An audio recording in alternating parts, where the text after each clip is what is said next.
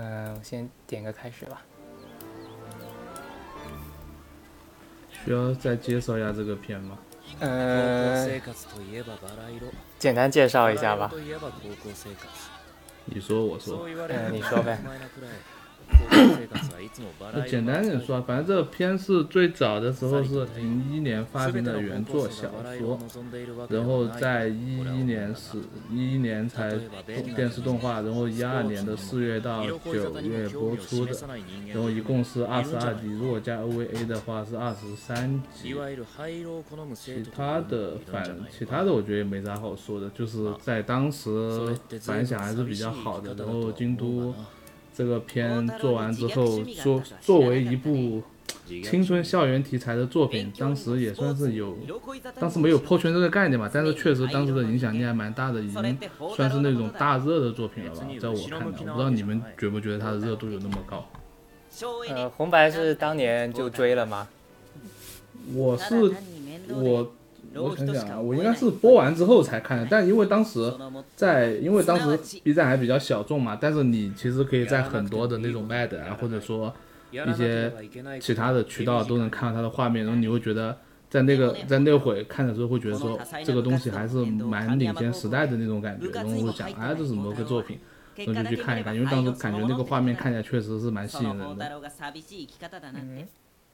啊，我也是候补的，我记得。当时在那个豆瓣上面看评论很有意思，就豆瓣它有很多评论是它有那个时间显示嘛，就是二零一二年刚开播的时候，当时有很多就是开播的时间段的那个评论，就说哎呀这个推理好无聊啊，没有意思啊，也也也又又不是什么非常硬核的推理啊，很平淡。结果没想到几年之后又被捧成了这个青春恋爱题材的一个天花板级别的作品。就感觉开播当时的评论可能跟后面的评论还是有一点区别的。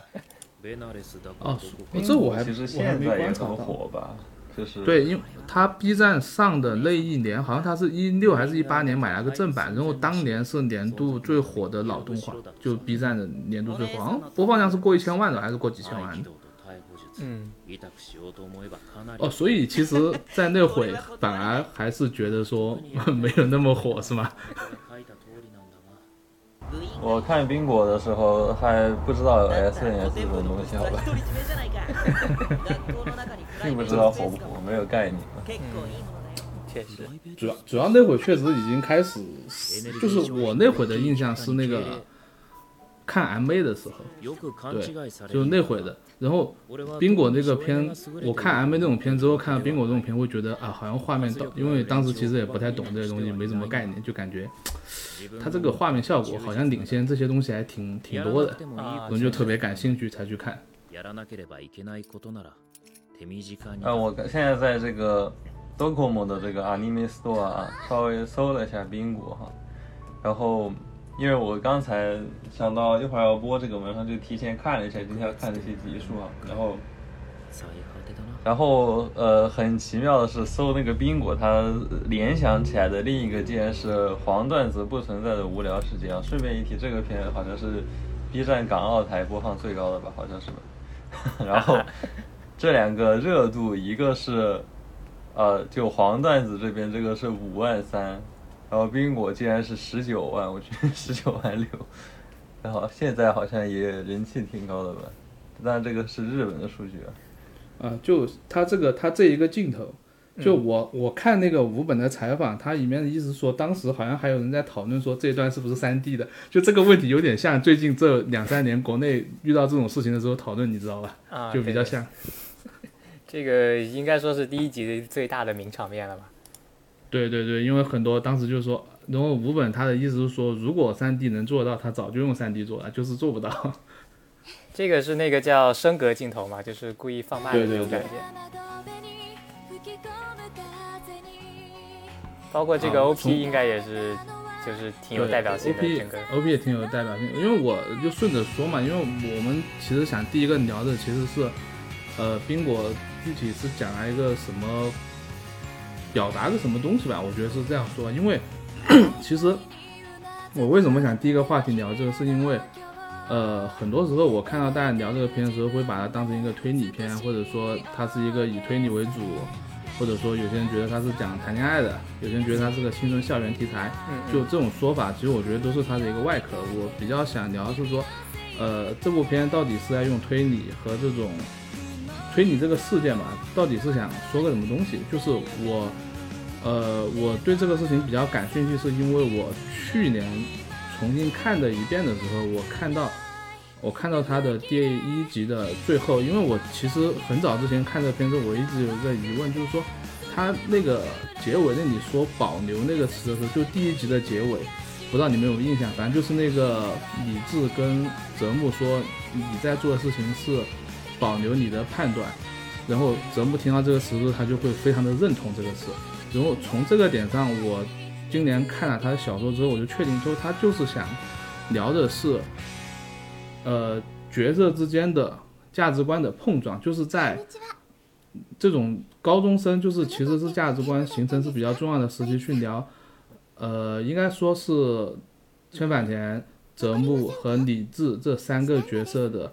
不同的处事方法的碰撞，然后他的角度是与泽木去切入的，就像那个 OP，他。我一一开始以前看的时候没有感觉到他在具象化的那个，就是那个水纹涟漪是个什么东西嘛，就是，但这个东西只要我这样想想通以后，我就能更具象知道说他就是古本想表现说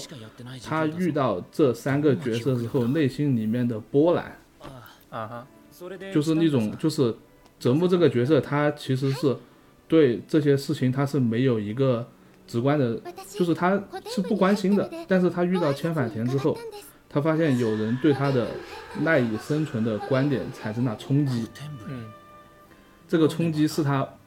从来没面对过的，他不知道去怎么解决这个事情，所以他在做了一件欺骗千反田的事情之后，理智跟他说了一个词，叫你这你的行为叫做保留，保留就是说。你不知道怎么解决这件事情，所以，但是你又被他所影响，所以你要在他身边继续观察这个行为。从这个，对我是从这个角度去衍生。所以你看他第一集，他聊了两，他的三个角色，其实都有自己的名台词嘛。千坂田有一句，然后泽木有一句，李智也有一句，就是每个人都会把自己的行，就什么做事吧，或者说三观。具象化成一句话，嗯，然后这句话都在第一集的时候都点出来了。啊，对的。第一集其实就是把三个角色不同的三种处事方式之间的这个张力给表现出来了嘛。对他这个东西其实就以泽木的视角去看待另外两个人的方法，然后他整个的故事线到最后两集，就是最后一集是那个。李智和摩耶花的那个情人节的巧克力嘛，然后当时李智在那个桥上跟 泽木说说啊，他为什么去拒绝。摩耶花，人物说完之后，泽木不是最后一集二十二集又有一个最后的那个桥段，泽木其实是有一个说啊，原来他遇到那个切反田的一段表白的时候，他自己去想啊，原来你就是这样想的，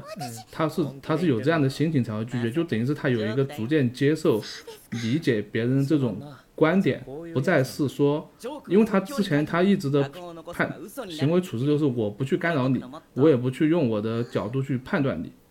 我只是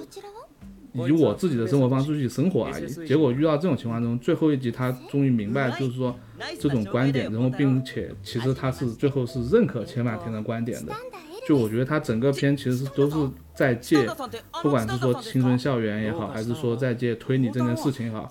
去表达的是他们泽木以泽木的视角去看另外两个角色的观点和自己的观点去对比，并最后他的结论可能就是他是认可这些观点的。就大，我觉得是这样一个，是这样，是这样一个戏剧冲突一直在贯穿这个片去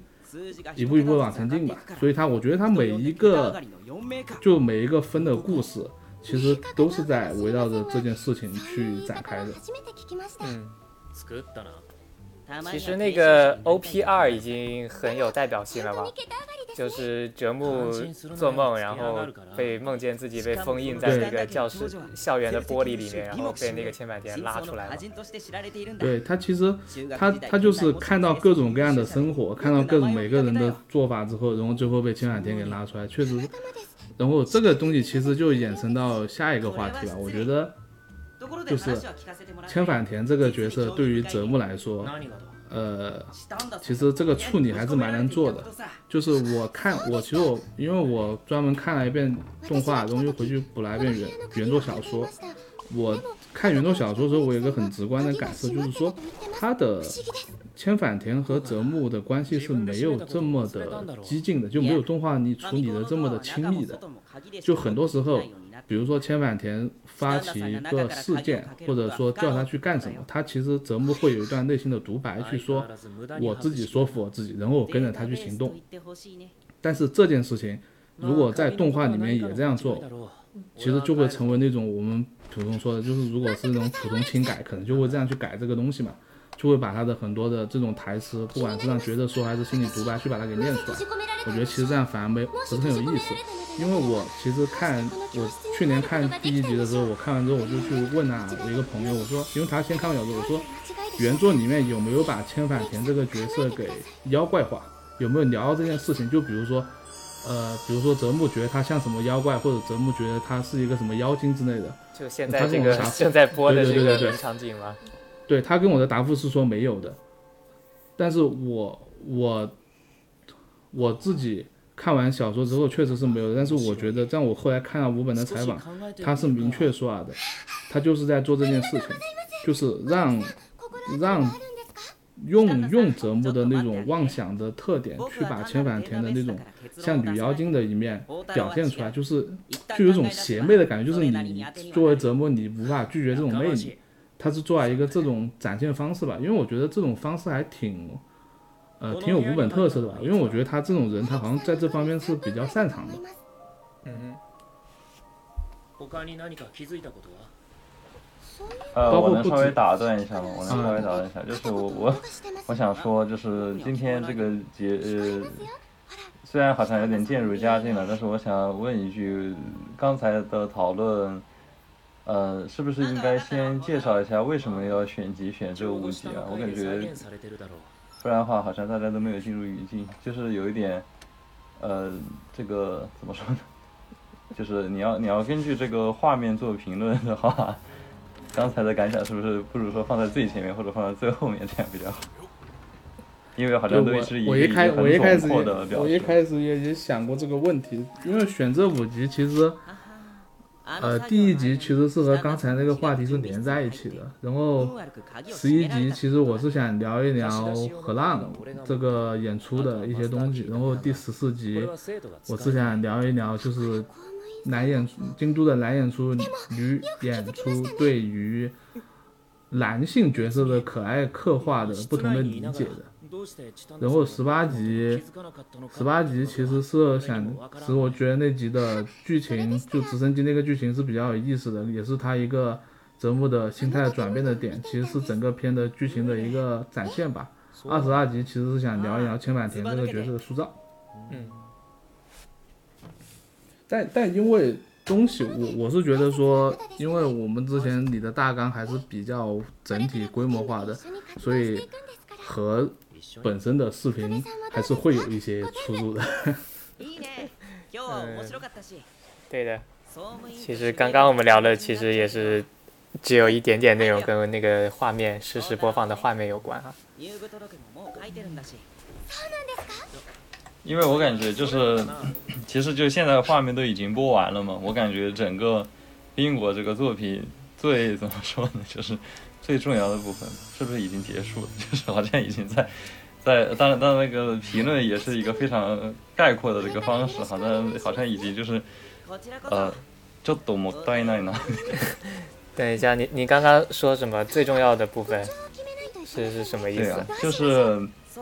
就是刚刚播的这一部分哈，我感觉就我个人感觉的话，就是你如果要做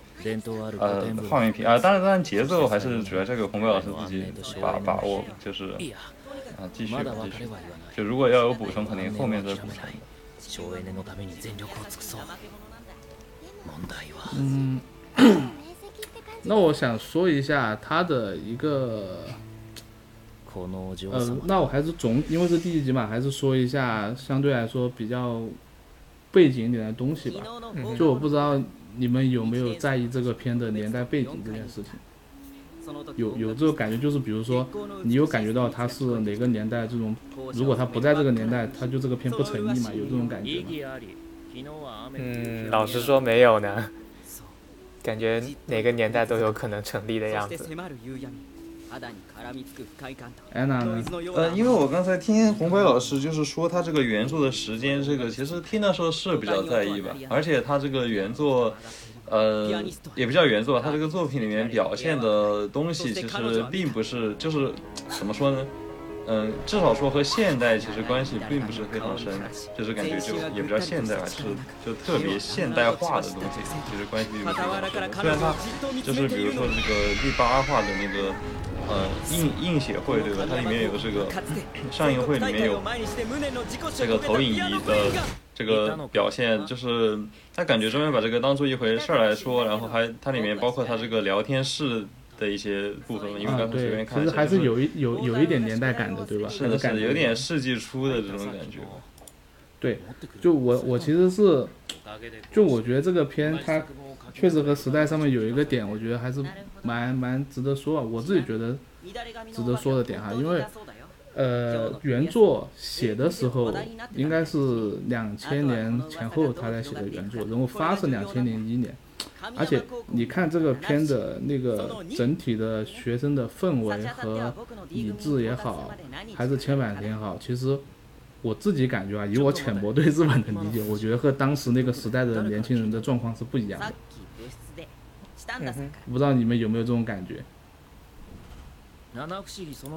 就是折折木 折，我知道，就折木这个角色是比较像当年年轻人那个开摆的状态的，就是啊，你说宽松时代什么的，对吧？因为我的理解里面哈，在九七年金融危机以后，就是日本的贷款啊，日本的负负通货膨胀，然后让整个国家的失业率都很高。然后就出现了开摆，开始开摆的一种流行的潮流。因为我知道他们有一个词叫做“隐蔽青年”，我不知道你们有没有听说过这词，就刚好应该就是在那段时间出现的，就感觉和泽木的这个状态是比较像的。就是我不想跟社会上过多的交流，我就是这个样子就摆着过就行了，就这种感觉的。不知道你们有这种感觉？这个是九七年之后的状况吗？怎么听着像是这个？呃，九五年之后的状况，或者总之就是泡沫经济之后，就经济泡沫之后，地地地震之后的这种感觉吧。对对对，但我感觉就是这种感觉，因为我感觉其实。从李治和千反田这两个角色来说，他们其实不像这种状态的角色，只有泽木是这种状态的角色，所以我觉得他是不是在创作的时候去刻意去做这个点，就是想以一个呃那种比较开摆状态的人的视角去，有点说，因为我毕竟是青春文学嘛，我可能是要去聊一聊这个事情，聊一聊在这个阶段，以给一种比较怎么说，我也不是。承认或者否认这种状态，我只是想告诉大部分的观众，就是其实还是有各种各样的生活态度的。嗯，这个其实，嗯，怎么说呢，还是比较需要怎么说？但这样说肯定，我觉得还是说得通吧。但是，难道不能把它认为是一个就是单纯的角色塑造方面的问题吗？就是。怎么说呢？如果他这个作品，他并不是一定要去，他之所以去模糊这个年代化，他难道不是说去塑造一种和年代性相对来说比较更超越的东西吗？因为他如果他们里面出现的一些呃上映会啊，还有像什么厨艺大赛啊，对吧？就是呃这些东西的话，好像就是怎么说呢？就是相对来说是比较和时代无关的吧？不是说让我感觉到时代是什么呢？就是。它里面就包括他去调查这个登山遇遇难的这些部分吧，然后还有前面的一些就是，嗯，就是一些散乱的所谓的推理的部分。它这个其实与其说是推理，不如说是一种就是那种资料收集嘛，然后就是根据它那个现存的资料一点点。去这个抽丝剥茧的去还原一些事件的这个样貌嘛。他这个态度其实非常考古学，就是非常非常文化考古学的态度嘛。所以说。就这种这种精神，就其实说实话，这高中生很难做到吧？我感觉这这是怎么说呢？对，是一种就这一点来说，不如说是很那种就是习不礼貌或者怎么样，就是有有点就是和现代的人的这种这种那种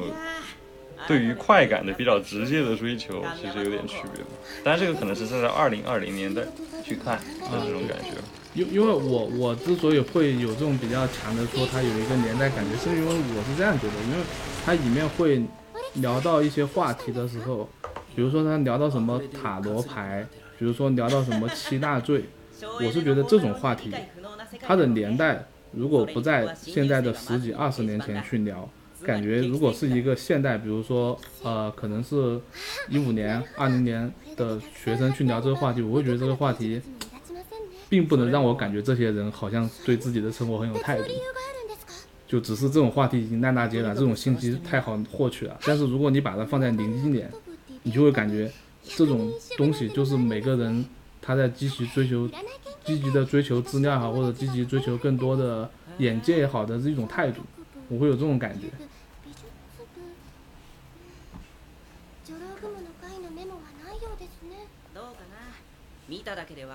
因为因为确实他那个，他因为我我其实这种感觉是因为他小说是零一年，但是他的动画把年代改成了一零年左右，我其实对这点是不太满意的，所以我才会问你们觉得这个东西在年代上有没有感受的很明显的？因为我反正在我的视角，不管是。这个东西，他们聊天的这种语气，他们做事情收集信息的方法，就像刚才艾拉说的，有点像考古学的感觉那种东西。我觉得都是二十年前的事情。就如果是一零年或者说二零年的事情，我上网查就行了，就没有这种感觉在里面。是的，是的，而且啊，怎么说呢？就是你虽然刚才刚才说这个动画设定在一零前后，呃，我个人也是感完全感觉不到，就是怎么说呢？当然，可能动画里面实际上有一些这种证据吧，就是它比如说有日历啊这些东西，嗯，但是它这种学校，然后它这种制服、这种水手服的这种表现，本身难道不是就是一种非常，嗯，怎么说，在具体细节的范围上，就是非常非时间性的东西吗？就是就是，实际上你是看不出来具体年代的，它只是一个样式。但呃，当然就是你一定要说 它有这种水手服，有这种学生制服，实际上就已经很有所谓的年代感了。你可以特定到一个具体的年代，但是这个年代倒也不是，是因为他自己他自己举了个，他们在那说宾果这个事件的时候，聊到了年代，他们聊到了那个日本六十年代、七十年代的学生运动，然后他自己说了一句，说现在距今已经有四十多年了。就一下子就把时间给定位了，啊，那这个我觉得就是更无所谓了吧，就是这个和他这个表现有什么直接的联系？我觉得更更稀薄了。那我可以补充一点嘛，就是说这个宾果剧中可以作为年代定位的这个道具。或者说场景，除了刚刚安娜提到的那个放映室之外，还有那个呃，就是也也是同样是那一张嘛，那一张有那个那个呃是那个神山高中的那个主页嘛，有电脑的那个情节，还有那个千反田打字的那个 BBS 的，就那个匿名论坛的内容嘛。其实这个也是应该说也可以作为一种年代定位了。反正我之所以想聊这个话题，是说我觉得动画改编的时候在年代感上面其实有点削弱了，我不是很喜欢这个削弱的做法。但我觉得可能从商业动画角度考虑是比较正确的事情，因为在你想想他们里面的那种沟通方式，我觉得可能我们一零年就不会再用那种 S 那种那种学校论坛那种聊天了吧，在我印象里面是这样的哈。就感觉有点过于复古，但是它有些地方呢，它又把那个时间的感觉吧做模糊掉了。但我觉得，如果你把时间更精准的定位到那个年代，我我的感觉是感受是说，它能更突出的反映出原作的那个想表现的那位。就就是我想说，就是零零两千年上下的时候，日本的那种年轻人的那种状态嘛。但你要说现在年轻人也是这个样子，好像也说得通。但我只是想说，可能他在那个年代的时候，他是想通过这个东西去给读者去阐述一种生活各种方面、各种态度的一种多有多元、多维度的展现吧。我我是是这样。你知道我想到什么语境了吗？我想到的是我们那个。上周我们电台播新番的时候，聊那个秋叶原，还记得吧？当时安娜问说秋叶原为什么要设定在一九九九年？我说是因为没有 SNS，所以那个主角必须要去线下的去跟那些人打交道。而作为秋叶原对比的，那当然就是同样是 PA 出的。呃，那个派对趴孔明，那是一个非常当下跟当下联系非常紧密，并且 SNS 在剧中扮演了非常重要作用的作品，是吧？这两部作品其实就是可以说设定了一个关于年代讨论的一个语境吧。那我们今天如果在这个语境下聊冰果的话，可不可以说它是一个很接近于那个秋叶原那个作品的这个这个感觉？但是就算是一零年的话，那个时候 SNS 其实也远不如现在发达。就哪怕是在冰果它制作的那个时间段来说，因为其实那个时候，呃，你想，就比如像 iPhone，好像也就才出到四出了嘛，好像也就刚刚出，就是差不多就刚智能机刚开始要起势的时候。是的，是的。其实相对来说，特别是你这个学校里面的学生的话，呃，能接触到的这种情报资源或者说检索能力，真的其实还有一些，呃，意外的还确实挺需要去跑图书馆的，就是这种感觉。嗯。对的，对，因为他有什么一个镜头，他在二十一集的时候给他那个李智的电话的一个特写，然后那个电话居然是个触屏的。啊，原来如此。啊，但是换异地了，有没有人？有没有？我我我想说一下这个异地就是我反正我是看这个片到现在也快十年了，我一直没有悟透到底为什么要这样做，我不知道你们怎么想的。我想先听你们的看法。哎，我伊利就是最喜欢现在放的这一卡。哎呃呃，我看的是那个直播间，就是就是这个什么东西被沿着这个东西打上去，然后偏偏来的这一个，就是我我特别喜欢这里，就是为什么为什么特别喜欢这里呢？就是呃一点都不炫啊，就是很普通的这样打量的感觉，好吧，就很好。当然就是当年看的时候就特别喜欢这里。我也挺喜欢，然后我反正我后来没想通，我就看采访，他自己的说法是说，他说。其实没有什么特别深奥的想法，就是当时给他说这个地方是两个角色的角色区，然后希望因为正片全都是以泽木的视角在做嘛，所以说他希望那都这样了，那我就把 ED 做成两个角色的表现嘛，然后他就自己说他的性癖其实就是腋下，对，然后。他说：“我就是喜欢这个。”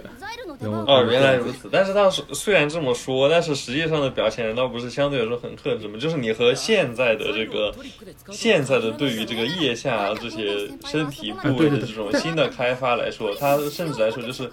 根本就没有任何。非常强调的意意图，就是他整个角色的这个肉体都其实相对来说是克制的。他觉得一方面又很干净，一方面又没有说是干净到走向那种很耽美主义式的，就是那种呃，就是呃线条很过分的纤细和扭曲那种状态，好像也没有吧。就是呃，不如说就是，就我个人感觉，他虽然在很有那种。吸引力的同时，但其实还是相对来说比较怎么说寡淡的吧，还是有这种对，就我感觉是和吴本他本人做片的风格是比较贴的。就你感觉他的片其实都是那种不会情绪特别的高涨的，就是还是比较稳的那种感觉。就他这个人还是可能做东西还是比较克制的。我还蛮喜欢，就是我我第一次看的冲击是在于哪？就是这个前面十二十分钟的东西这么正经。然后突然啊，对对对，一出来就突然到床上，两个穿着睡衣了，然后就我靠，那那会就觉得我靠，就转变好大呀，就突然没有接受过来，你知道吗？深表同感，深表同感。这个我高中的时候看这个 ED 都是跳过的，从来不敢正眼看。但安娜说的那个点我是比较认，就是她没有过度的去那种线，但我反而觉得就是那种京都的那种把女孩画的。有点肉，有点软的那种感觉，就很符合这个 ED 的那种氛围，就确实他就是反正就是反正我现在看完之后的理解就是监这就是五本监督当时的一次性癖爆发吧，就是公开吧，暴露癖吧，就大概这种感觉吧。嗯嗯嗯。不如说他把那个就是绘画上把那个少女的身体的姿态表现得非常美，但是在这个动作的设计上却没有那种非常明显的，呃，说好一听好一听，也就是说那种渴求的、渴望的那种动作，反而是一种非常慵懒的动作了，可能是在这方面。有这个专门的设计。你想他有什么动作呢？就是 就是你是在指什么？哪种动作？就就是那个就是就是更加渴渴求的那种动作吧。那你大概可以理解为，就是说他这个诱惑的部分其实外化在这个场景上。一般正常人啊，我穿这个衣服，你看到他这个圆形的这种床，一般会躺上去吗？一般不会吧？我觉得就是。对吧？就是把一些嗯不可告人的目的，可能就是外化到了环境吧，可能是这种感觉。外化到了环境跟那个衣着上面。嗯。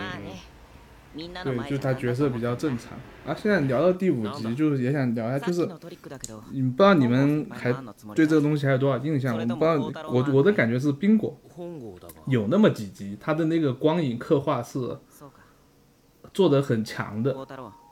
就以这一集为一个代表吧，就是就是他那个光影的那个对比做的非常的突出，就感觉说不像是一部校园题材作品的感觉。就你看这种镜头，他做的就非常的过分的那种感觉。对，是只有这一这几集吗？还是普遍来说？他好像是木上的、河浪荣做的，还有实力的吧？大概有四五集，我印象中是四五集是这样的。就木上他肯定是做这种光影，就是他老做嘛。然后河浪也是这样去做，但整体而言，其实很多集数都没有这样做。就在这个片里面，这些集数我觉得是比较的，不能说突兀吧，是比较突出的。嗯，就但是我想，其实我还是想问，和我刚刚一开场的一个疑问吧，就是。这个十一话想要理解它，难道不应该就是红白或者钻石？是不是应该介绍一下这集它的前因后果？就大概讲啥的？因为这个这一个不是从第八集开始，还是从第几集开始的？呃，这这一集是他们就是他们就是给那个放映会解决事件嘛，就是给那个学姐让他们委托他们帮忙解决事件。然后泽木不是说给他编了一个万人的死角嘛，就是最后那个。谜题是那个摄像机嘛？摄像机是凶手。然后这个上映会上映之后，泽木非常的得意嘛，他就觉得我确实是很有这个天赋。然后学姐也跟他这样说，他就很得意。然后这一集聊的就是说，所有的这三个人都发现他的这个答案是错的，就是他的那种得意的心情在这一集瞬间被扑灭了。然后从这一集从开始到最后结尾，学姐跟他坦白。就对他进行了一连串的打击，就大概是这样的。所以，所以你看这一集，就是我为什么说是有点感觉像暴走一样的感觉，就是在所有的前面十一集之前的集数，没有像这样把刚才那种镜头做的这么的多的，就他这集真的做的特别的多。就可能现在和千坂田这一段还好，我印象最深就是他最后和学姐在那个茶屋吧喝茶的那一段，我靠，那个做的我真的觉得好过分，就是那一段我接受不了，我觉得在冰果这个片里面他应该被开除出去，我是这种感觉。你说哪个方面过分？就是他的那种假光影，他是为了加强他的那个戏剧化的那个表现那个人物的心理的冲突，他做假光影在。这个场景里面去强调那个氛围，就把人物的阴影做的特别的夸张。你是说脸上的这种对吧？你像像现在播的，刚刚播的那几卡也是。就就就这个你都觉得还就在这一集里面都还算正常的，就最后那你真的做的特别多。他是他是那种，因为冰果这个片还是算是写实点的演出吧，就是他的光源啊什么的还是会考虑一下，尽量是真实一点。但是他最后他又不装了，他就他就像是在。窗户外面安了一盏安了一盏灯，然后直接用那盏灯把整个场景给打的光比特别大那种感觉。反正我觉得在冰果这个片里面，这种做法是不能接受的，所以我才把这集给挑出来，其实是一种批评。这个难道不是跟季节有关吗？这一集是一个非常盛夏的季节吗？但他后面的学都是夏天啊，他后面学生会那里也是哦，那个校那个叫什么？他前面前面的部分也是夏天，然后这一集过后的那几集也是夏天。就我觉得和季节关系真没那么大，他只是只是因为单纯和让人做，他把这一集做的特别的夸张。这个甚至都不是脸上的什么阴不阴影的问题，反正这一集难道不是最后就是？呃，那个学姐坦白之后，然后外面的这个光影斜着照进来，整个室内的打光环境那个色调都完全变了嘛，而且是它是一个非常长的沉默之后的这么一个变化嘛，所以那个地方已经做作的不能说彩色 了。对对对，反正我就我就我就觉得你在这样的一个片里面，你这样玩有点不太合适吧，但是他。好像他在京都待这么久也待得很正常，好像也一直这样做。啊，不，这这个也不至于吧？因为你想，这个第一话和最后一话，这个五本搞的千反田的那种，就是那种那种变化，对吧？你要说刻意不，也很刻意啊，对吧？就是 也是那种一般你所谓的所谓的现实主义的或者是自然主义的那种光影不可能存在的变化的，就是人家可能是对于就是一些特别的转换的部分是有这种。怎么说？就是有这种放纵的 可能还是有这种部分吧。只是我是个人觉得，他那一段他就做的没有那么好嘛。就是就比如说这个五本五本的这个，因为刚才其实就没来得及说哈，就五本第一次见到千反田的时候，千反田第一次留住折木的时候，就是那个所谓的变化嘛，那个所谓的妖精化那种变化哈。我觉得那个说的。就是如果稍微过大评价一点，肯定是留在日本动画史上的一个场景，就是如果你任何人看过丁国，我觉得就是你可能以后什么都忘忘得差不多。就像我今天早上我大概就这个状态，但是至少能记得住那个场景。就这种变化和，但是我就完全记不起来刚才刚才我说的说是这几岁那个场景。我我觉得我觉得我是这样想的哈，就是五本做的事情是在产是在。读懂剧本的前提下去，在那个基础上去把它的做得更好的，就是他在剧本的戏剧情境，他读完之后他觉得不够，所以他想一个好一点的办法去解决这个问题。啊，我觉得这一集的感觉他的思路就是说，非常的直接，就是我到这个地方，那我需要有一个技巧把这个冲突给表现出来，我就用了这样一个非常粗暴的处理方法。你感觉他和整个的，就是首先我是觉得。从读剧本上来说，那个地方没到那种要到那种程度的感觉，而且他的那个处理手法确实是比较的粗暴吧，我感觉是这样说吧。他和五本在处理这种非常规的桥段的时候的思路逻辑，从一开始感觉都是不一样的。就我感觉五本这个东西理解起来还是要高更高级的多。嗯，但是怎么说呢？就是五本。嗯，但这个可能和小说的这个取向也有关系吧。就是比如说最后一话，也是我一个印象中比较深刻的一个片段吧。就是说折木啊，去帮忙去这个千百年他们家帮忙去参加这个仪式，对吧？就是去举那个东西。然后前半段都是在解决一些大人的很无聊的那种事务性的问题，然后就是很枯燥。然后到了呃中后地方，然后千反田换了装，然后变成那个 hina ningu 之后。的那个呃那个那个姿态，然后第一次登场，然后然后直接这个这个怎么说这个仪式很快就结束了，就在折磨那种震惊和那种被天反千反田的那种呃怎么说呢美好的姿态震惊那种炫光那种头晕目眩中很快就过去嘛，但是我觉得那一段也很难 get 到吧，就是。呃，特别是作为中国人来说，就呃美美在哪里了，对吧？就是呃也是一种非常夸张的一种升华。然后，当然，当然，当然那一那一段之后，还有一个呃更有力的在樱花树下的升华我们。那个就是很多，就是一五年、一六年的时候，很多 B 站的做这个 AMV 嘛，做这个 MAD，其实就非常喜欢用那一卡，那那几卡对吧？所以说印象还是比较深嘛。就说。可能你这样想的话，其实五本他做的这几集里面有不少这样的场景，对吧？就是，就我觉得，就五本，我觉得他的思路是，就是你聊这话就顺着往下说，就我觉得五本他这些事情的做的出发点都是在于说，我去利用泽木这个角色，他脑内世界非常丰富的特点，把他的这些东西最后通过他的视角去具象化出来，然后让我们看到，因为他的，因为他脑海，因为不仅刚才安娜说这两个场景，就包括那一集，就是第二集那个千坂田穿女仆装的那个。其实也是泽木想象的嘛，就我觉得他这种处理，是他想到的解决原作小说里面原作千反田和泽木的，嗯，怎么说？就千反田和泽木的关系没有那么亲密，千反田的行为所表现出来的行为，如果你不读泽木的内心独白，你是不能理解泽木的行为的。一种做法的解决方案，就他有两件事情，一件就是把千反田跟妖精化，用泽木的想象；另外一件事情就是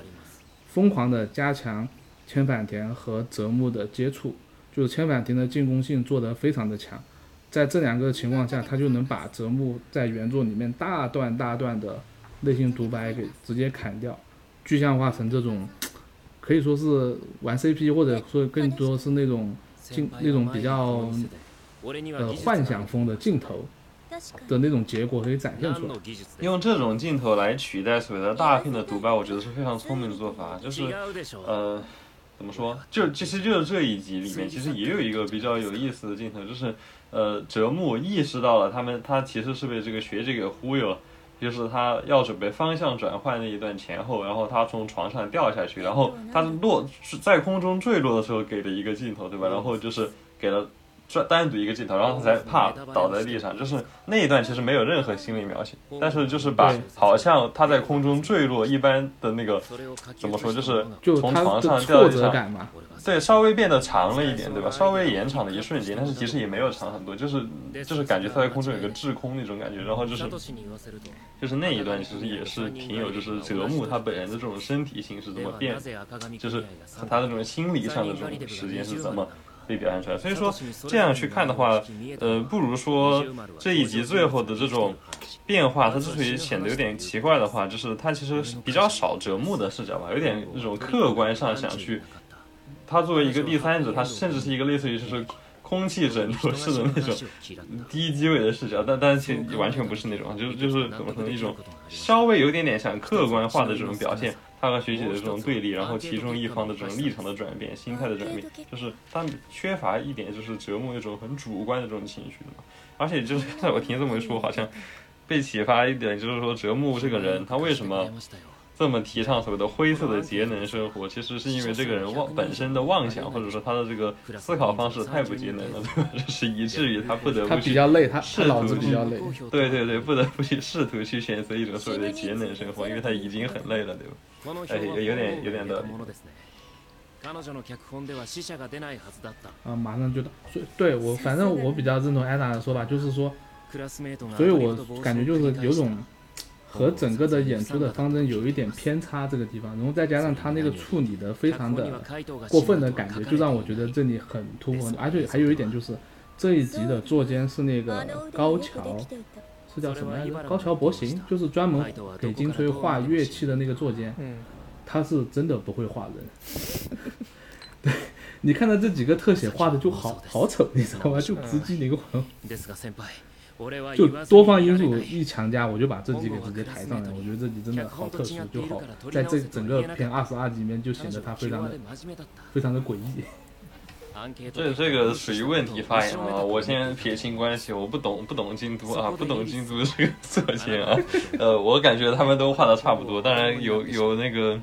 还是有区别对吧？但是嗯，我不好说啊。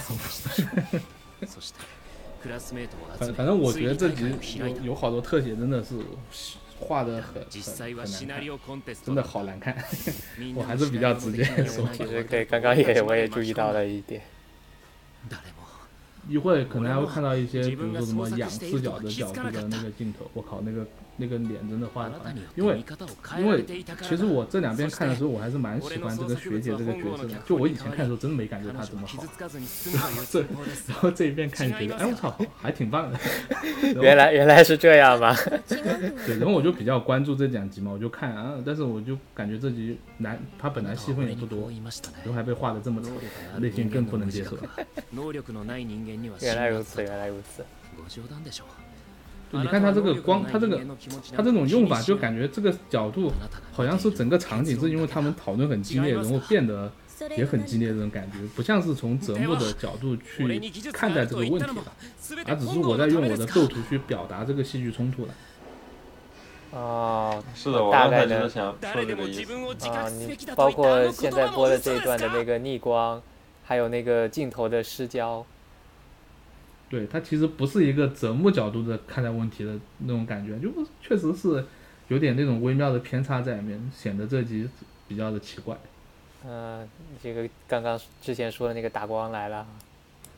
对，就这个处理，反正我，反正我是有点不太接受。啊。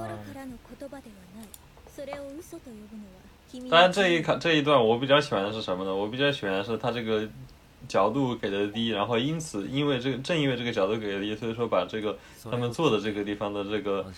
建筑空间的这个高度表现出来了。所以说我这里我个人比较喜欢这种表现吧，但是嗯，就是整个它这个变化，啊然后心态的转折，呃，这些我个人感觉是还有怎么说，就是处理的有点稍微有点拖沓吧，可能就是有点嗯。就你看看这个，对他这种表这种表现方式，反正我觉得这集还是做的真的挺挺突出的。嗯，对，就是演演出方式上跟那个大的作品大的方式可能有点区区别。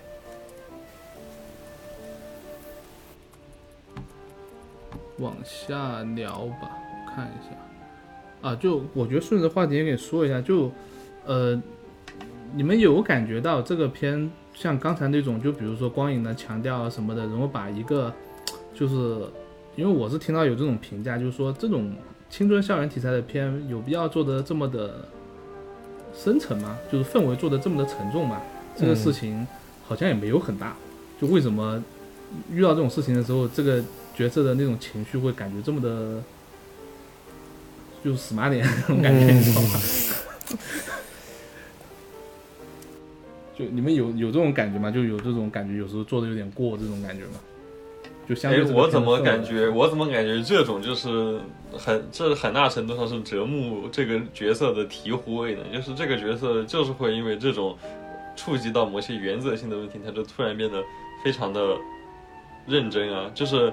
呃，虽然这个地方前因后果我已经记得不是特别清楚了吧，就是。嗯，他关于这个才能什么什么的那个那那段质变哈，他对于这个学者学姐的这个这个态度的这个变化，就是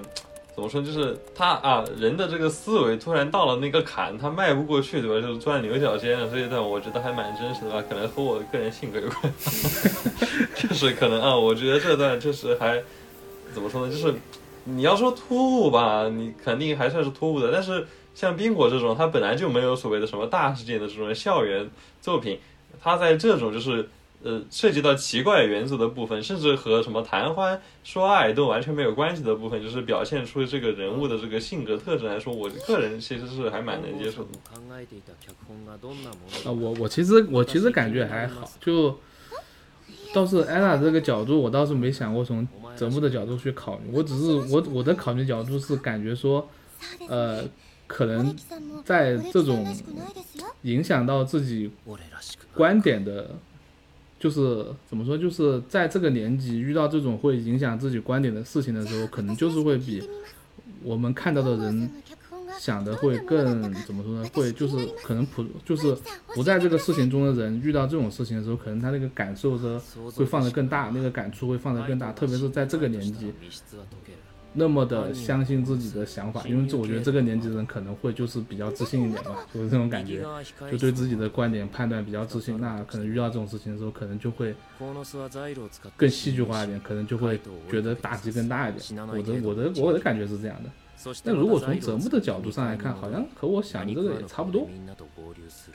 就好像也是一个角度，大概这种感觉。 んですねあれでも本郷 さんの探していた7人目は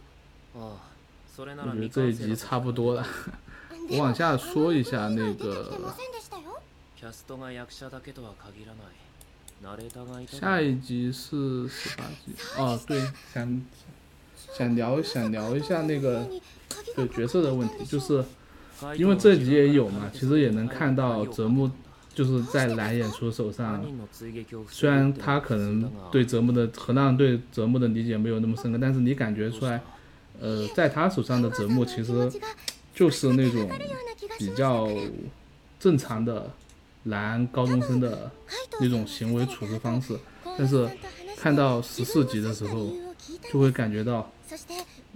女监督对于把男，因为因为我先说一个前提吧，就是说，呃，五本他是明确啊说这个片的不管是男角色和女角色这四个角色方针都是往可爱去做的，所以我默认是认为说所有演出都有这个责任的，就是我在做这集的时候，我都要考虑这个事情的。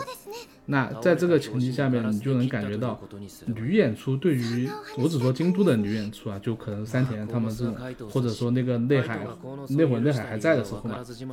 他们对于男角色的那种可爱的理解和男演出对于可爱的理解真的偏差好大，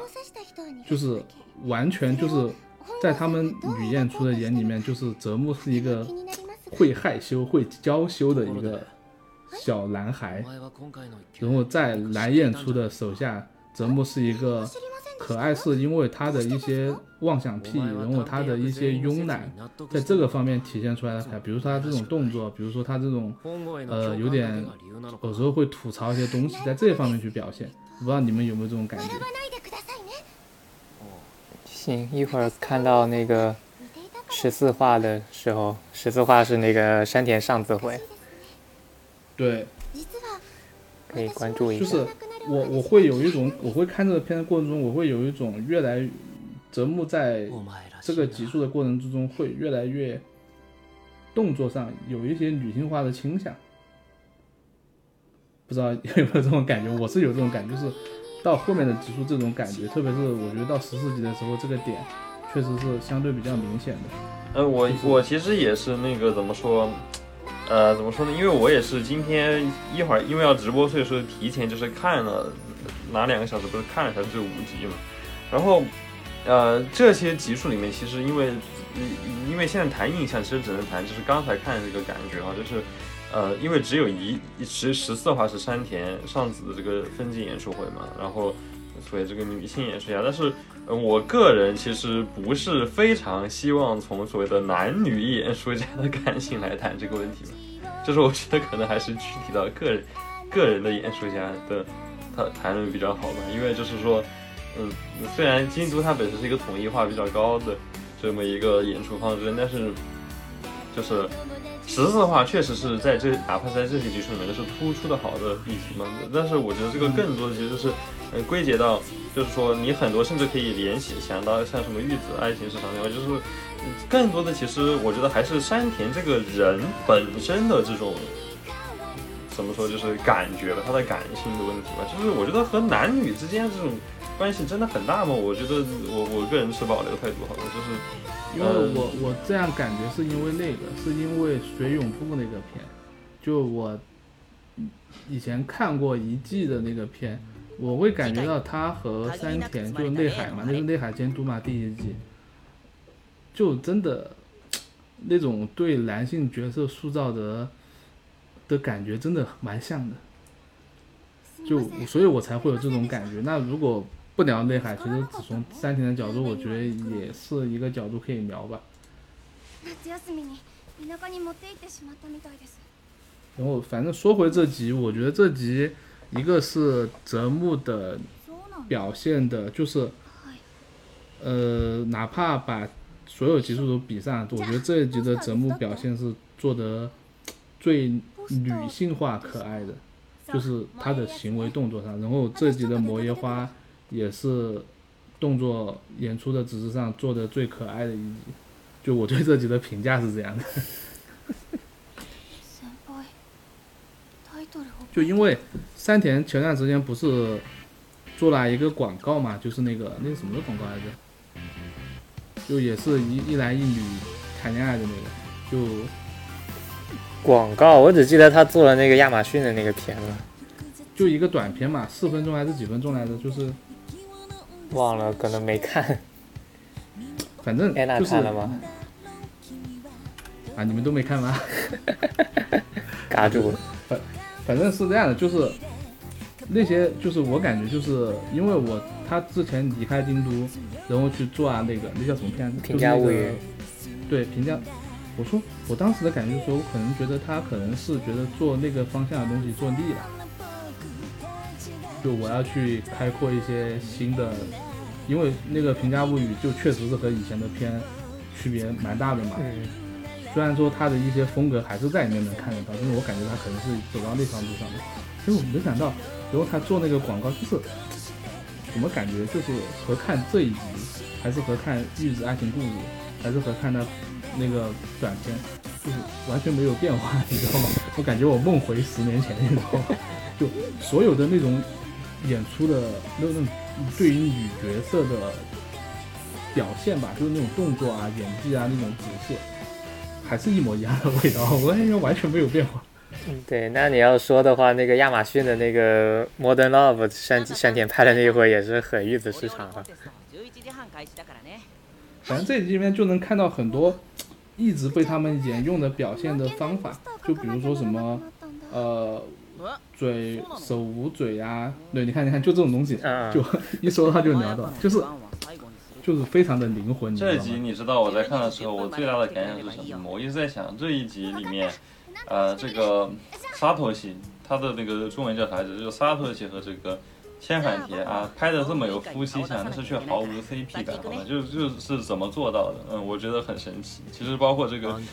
看第一集的时候，其实也会有这种感觉，就是明明这个男主很闷，然后啊，这个萨托西其实和千反田一直高强度互动，但是完全不会感觉到啊有黄毛感，这是为什么呢？真的我跟我跟你描述，哎，那你就是危险发言啊！我我我我不是这个问题，我觉得我可以解释，就是我觉得是这样的。就很明确的一个划分，就是千反田这个角色不会对泽木以外的任何男角色有身体接触。这是一条铁律，就是你看他在那个，因为真的吗？假的？我我我你你小心打脸哈！这一集就有身体接触了，现在 有有吗？他们对他们有那个机长哦，这一集，嗯哦，那不是我说的是那种主动去，就像和折木的那种主动去，嗯嗯嗯，我懂。去其实其实第一集他拉那个折木的包那个地方就已经是第一个很大的信号，这个对对对对，就他这种感觉就是和其他对其他男，因为因为我为什么会这样想？是因为这里面其实千反田就是说他会那个学姐在校学员剧里面就教他说你要去怎么跟别人拜托别人做事情嘛，那个学姐就教他他一招，就是说你要把你的和别人放在一个比较隐秘的空间，和别人关系近一点，怎么怎么样，怎么怎么做嘛。但是他完全做不到，你知道吧？就他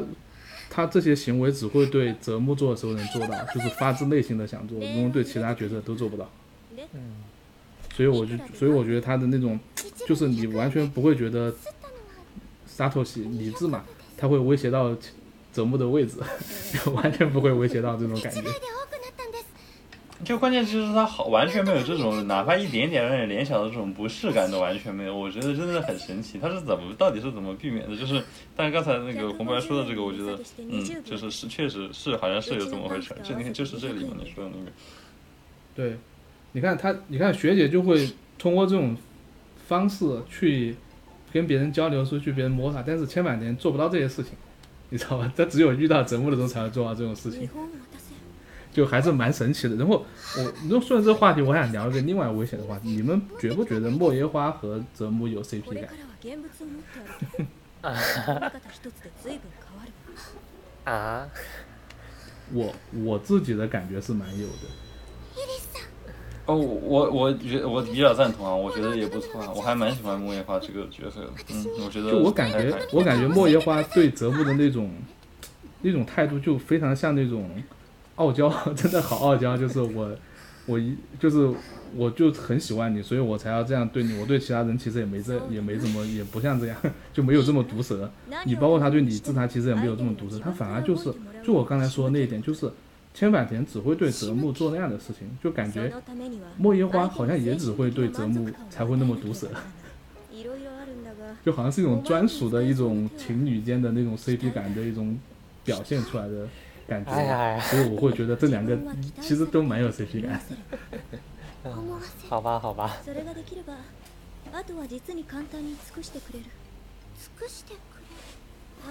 啊，对，这里好像就是在教他怎么做那些东西，怎么做那些行为的时候在说的话题，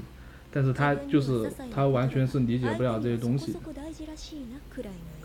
那种状态，我觉得还蛮好玩，就是就是。山田真的蛮会塑造这种就很呆的那种感觉，就是我我其实我其实我是这样感觉山田的，我就形容就是他的好多的演出，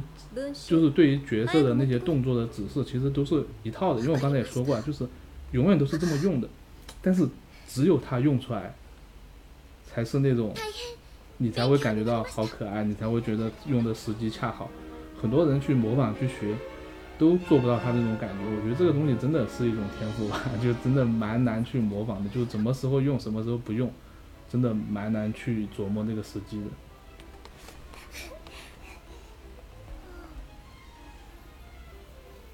嗯，我感觉，我个人感觉啊，就是说，山田对于女性特质的这个表现啊，虽然我刚才也说了，我其实不喜欢用所谓的男性的视角或者女性的视角去。就是因为这个演出者个人的是哪个肩，大家好，就是认为他做的这个片应该是哪种哪种所谓的男性性或者女性性这种我视角，我个人觉得比较，呃，这种想法比较那个啥哈。但是就其实就看这里，就是他对于这个千反田的这几个，就是这一集其实不只是千反田，包括这个摩耶花一开始在那个他们那个绘画的那个教室，然后一开始就是一个九十度鞠躬的这么一个动作哈，就是说。呃，山田这个人对于女性角色的这种视草啊的这种呃表现或者是把握，其实是比较尊。他对于就是日本社会的所谓某种对于女性理想女性的价值观是比较敏感的。然后，而且他是比较喜欢把这种东西拿到动画里面去，很自然的去强加给观众。就是你又很难，因为他的画面的说服力很强，你。你看完之后，就是又很难感到不适啊，又很不容易感到不快感。然后他这个角色就非常顺从、非常恭顺的做出一种那个所谓的就是符合日本社会他对于女性向的某种认可的这种表现的。就是其实我个人认为，这个某种意义上说是冰国里面的一个潜在的问题吧。那包括他二十二话最后他收在一个就是说所谓的这个。嗯，这个这个节目的这么一个节日的这么一个游行中这一块，其实我觉得也有这也有这部分吧，就是也有这部分的问题可能潜在吧。但是山田主要是画面的感性比较好嘛，所以说他做出来这种东西，你看的话视觉上很舒服，所以说就感觉这个人物在这里他的这种非常诚恳的这种这种鞠躬的这种。感觉好像是不如是通过一种连贯的感觉把这个角色的性格表现出来，甚至是他通过一种啊非常恭顺的这种身体上的表达，把反而把这个人物，甚至包括观众的这种感情移入，就放置在了一个比较安全的位置。就是有一种很安安很安全很安心的感觉，因为我毕竟低下头去，我就不用看别人，对吧？就是有这种有这种部分的，这个其实也不只是这一部作品的山田，可能那那我可不可以这样这样去理解这段话？就是其实山对于山田这个演出来说，你所有的角色交在他手上，出来的女角色其实都是一样的。啊，我觉得可以这样说，就是这山田，就是这个可能和山田是男是女关系，与其说他是男是女，不如说就是山田这个人物，他就是是比较喜欢通过他个人的一种比较强的这种感性，比较强的主观，然后去附加给这些角色。我觉得他肯定是有这个侧面的。啊，我我我其实说男性女性这个，我倒不是说性别上的男女，我我其实我其实的感觉就是。呃，可能我用男性、女性不太好，我可能用感性、理性会好一点。就是我指的，就是说，比如说，哪怕是一个男生，他其实也会有，他如果真的是感性强烈，他可能看看到东西也会偏女性的那个视角的感觉呢。可能其实我刚才的发言也比较危险，就是说我如果说的再激进一点啊，如果说的再激进一点，这个话完全可能会被理解成那种意思，就是说。啊，A 娜好像在阴阳怪气，为什么喜欢山田的宅男这么多啊？这么多男性观众这么喜欢山田，是不是因为山田去描写的一种女性形象，其实是一种所谓的男权社会里面比较公认的这种公符合公序良良俗的这种理想的女性像？山田是不是有意无意的？对，山田是不是有意无意的故意去加强了这种形象？我觉得，我觉得他他是他肯定是在有意做这件事情，但他的出发点可能不是他出发点应该不是这样想的，而是他啊，当然不能不至于这么 觉得，我觉得，嗯，对我觉我觉得他是他的环境下造成他也是这样认为，这些角色都是这样的，嗯嗯。就是我觉得他是这样一个感觉的一个演出，所以我所以我也理解，其实很多也有很多人不喜欢山田的点。嘛，就是他确实是，你如果能吃我这套模板，你就会觉得很喜欢。我就吃他这套模板，所以我很喜欢。你如果不吃这套模板，你其实你会觉得他的东西千篇一律，确实是有这种感觉在里面的。但但我我这可以有个隐身的话题哈，就我不知道两个两位怎么看他的青鸟的时候的感觉，我我觉得他在青鸟里面是想去突破，就但是他那个突破其实做到了一半，就他很多的演技的做法，很多的想法其实还是有以前的风格在里面，但他其实有点想往外面再进一步。去突破这种感觉，但是可能做到一半没做出来，没做完那种感觉。因为他出去，其实他在做这些片之后，我反而觉得他没有青鸟的时候那种想转变的感觉。我反而觉得他就觉得我就是这套风格，就是这样一直做下去了。不知道你们有没有这种感觉？呃，怎么怎么说？我不好说，暂暂时说。呃，我也没想好。呃，因为就是完全抱着这种观点去看的话，还是有点，就是可能需要重新去考察一下吧。就是说现在说可能，嗯，就确实不太好有一个结论。那可能那以后有机会说吧。嗯，还是说回这集吧。我这集我其实最喜欢的就是，我觉得山田对摩耶花。身体小 这个特点的利用是用的非常到位的，就是在摩耶花一会儿就可以看到摩耶花画完画，从那个走廊跑出来那段，因为那一段也可以算是冰果的一段名场景了嘛，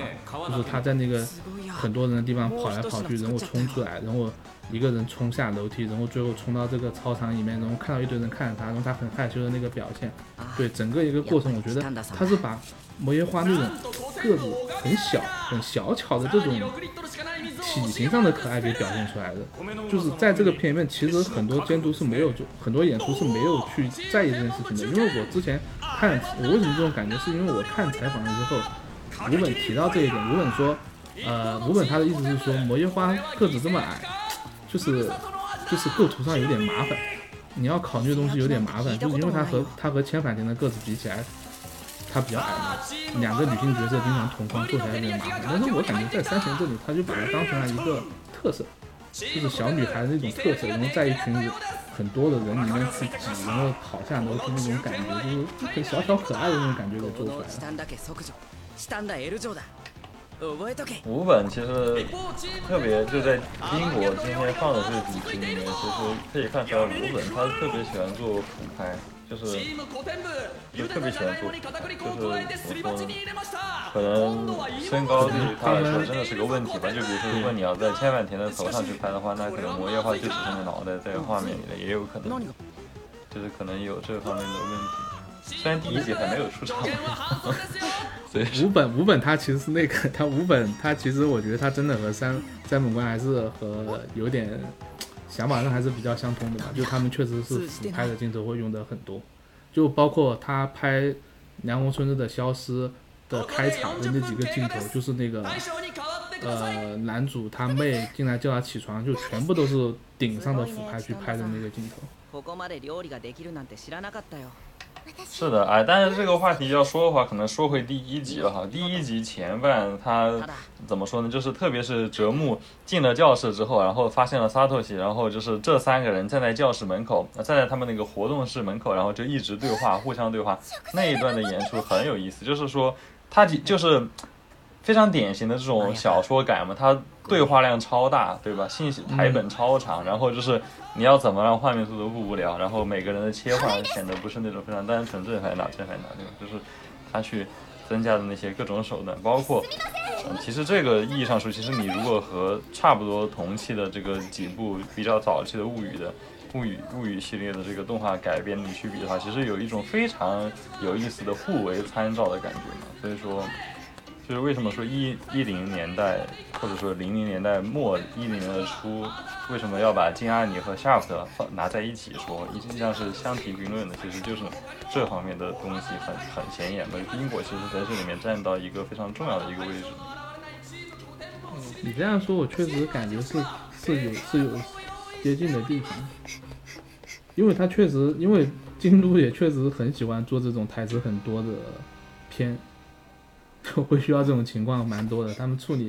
你包括这，包括他每一集其实去专门设计那个推理的时候的不同的展现方法，其实还确实和夏普的那种做法还是蛮接近的。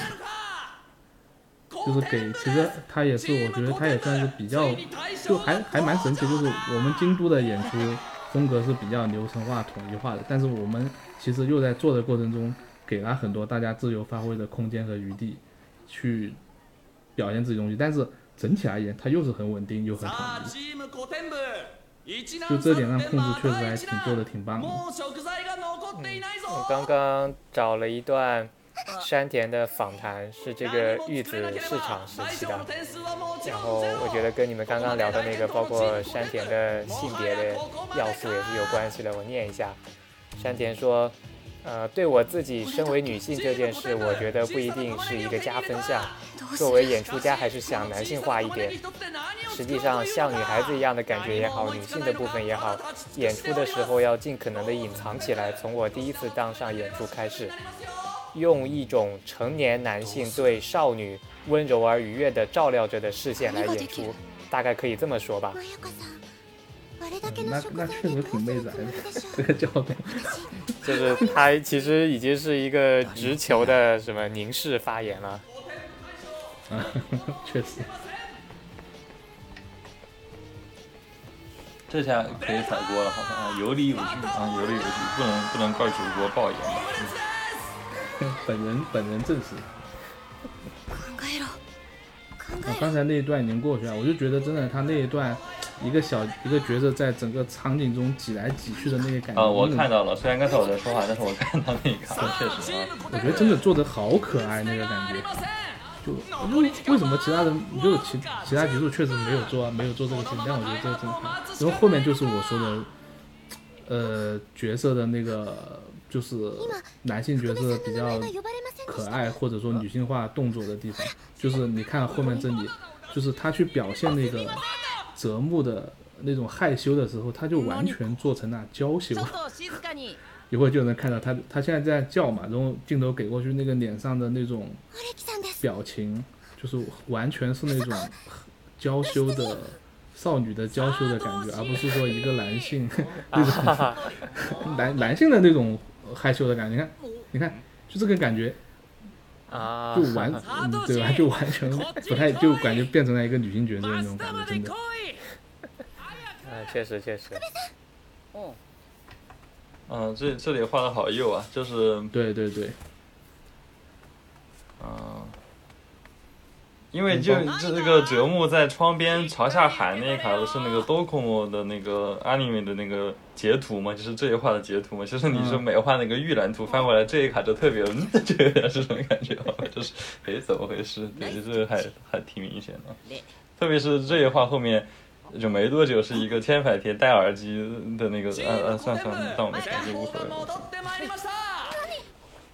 对，这个表现真的就是好好，还蛮突出的。但我就还是刚才那个点，就是京都它其实这种点赞还是自由度还蛮高的，但确实他做出来东西就是在大众看来，其实还是蛮统一化、蛮标准化。我这个点确实还是挺有挺好的。不过最近两年，我确实这方面的感觉就少很多了。但这个是因为一些其他的原因导致的，这个就不再这么说。他后面其实还有也有一个更典型的镜头，就是他把女生用的那种演技完全就直接嫁接到了泽木身上，就做做的非常的突出突出吧，应该用突出吧。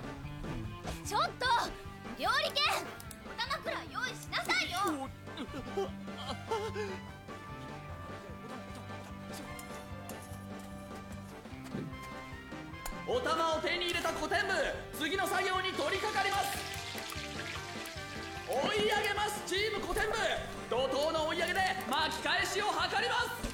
かき上げなんだ？食物的描写还是挺間に合うのか？チーム古典部。あと1分。さあもう時間がないぞ。整体的那种剪辑的感觉也还是做的蛮到位的。你要说他有男性的感觉，哎，算了，不说男性这块，就是，怎么说，就是这种紧张的氛围的塑造，其实还是蛮，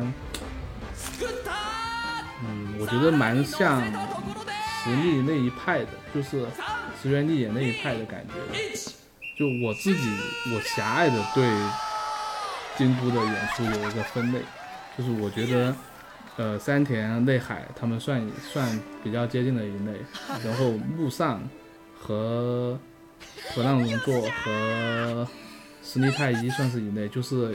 剪辑上和光影上去比较强化的。然后石原丽也，他他也是在剪辑上会做比较多心思的，但是他会他的做法其实是比较偏。慢浮一点吧，就偏卡通一点那种感觉的。嗯，我我是把他们京都内部的这种分成三类的。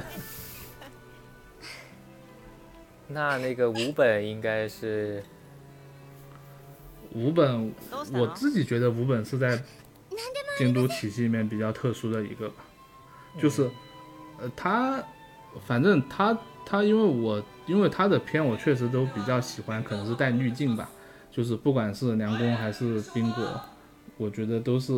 因为在我心里都是，我如果选十佳，我肯定会把这两个片选上的。我觉得他的那种感，就因为冰果这个片，你其实能感觉到比较明显的那种，呃，就氛围上会有一种苦涩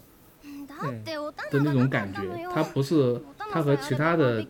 京都的监督的那种氛围还不太一样，它它就是会强化这种。呃，青春里面的那种苦涩的氛围，然后在用音乐上还是画面上，他都会去往那个方向靠。这在京都的体系下是比较特殊的一个吧，我是这样感觉的。嗯，只不过就是听完红白刚刚那个分类，总觉得这个为山本宽不值啊。他其实山本宽也是木上那一系的呀。嗯，我觉得算是一系吧，而且。就是我自己的感觉是说，可能在更早一点的片子，路上那会他们的风格会更加突出一点。到这个其实到冰果这个阶段的时候，其实呃突出的度已经没有那么高了。嗯，但是这个话题可能聊起来就好长了。确实，好长的一个话题了。因为确实以前看那更就是改那个 key 的三部曲的时候。就是真的还是做成蛮，比如果以呃冰果这个片来看和 Key 的那几部片来看，其实差的还是蛮远的，还是蛮大的，我感觉。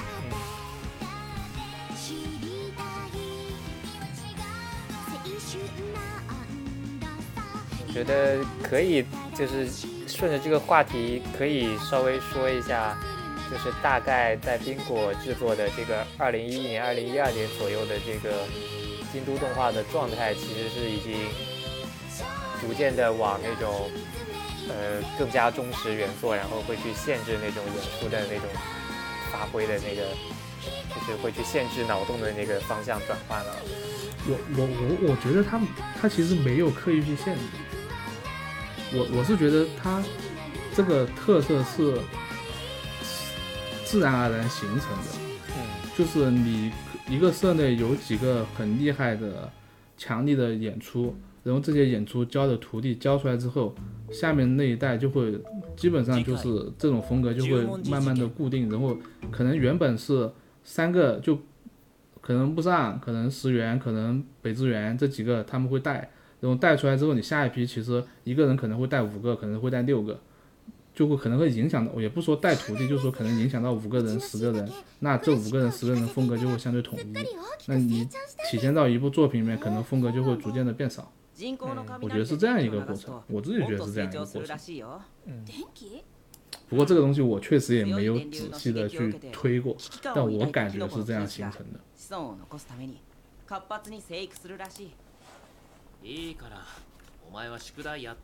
现在这是十八集吗？嗯，对，十八集。嗯，那我那我继续往下说吧，就是，呃，回到可能回到版本有点早，就回到一开始聊天那会儿，就是我为什么会选这集，是因为我觉得这集是在是一个这个情节的分界线了嘛，因为可能还有四集就要结束了，到这一集的时候其实是泽木第一次主动的，出自自发的态度去。调查一个事情，然后并且他调查完的结果，调查完之后，他主动的去把自己的态度跟千反田去阐述了。我觉得这是一个从从剧本的角度来聊吧，这一集是一个比较关键的折木的转变的集数。其实如果你要真的只看这集的画面去聊这集的话，没有那么多东西可以聊的。但这集它的那种。呃，观点、价值观的融合，就我一开始说的那种观点的冲突到观点的融合，这一集是一个关键的转变点，所以我才把这集给丢进来的。嗯。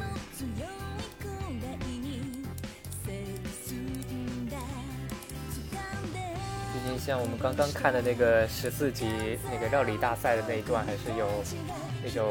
把这个情绪调动的很高的那个感觉。到了后面那那那一段还是吵吵的比较热闹，到到这个时候其实，而且我比较喜欢这一集的点是在于说，他的那个这件事情就是比较让我有感触，就是你突然你坐在你突然你在做一件不相关的事情的时候，突然因为一一个生活的小细小细节，突然回忆起来一样东西，然后你感觉你的记忆中消失的那段记忆突然又出现了，然后你可能抓不清楚它是什么东西。然后你通过自己的思考，你慢慢的想起来，哦，原来在几年前的某一天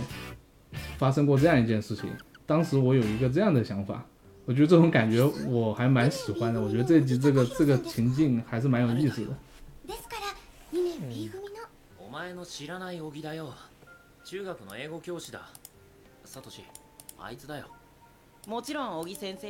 不知道你们要不要看这集？如果不看这集，我觉得可以直接往最后一集跳。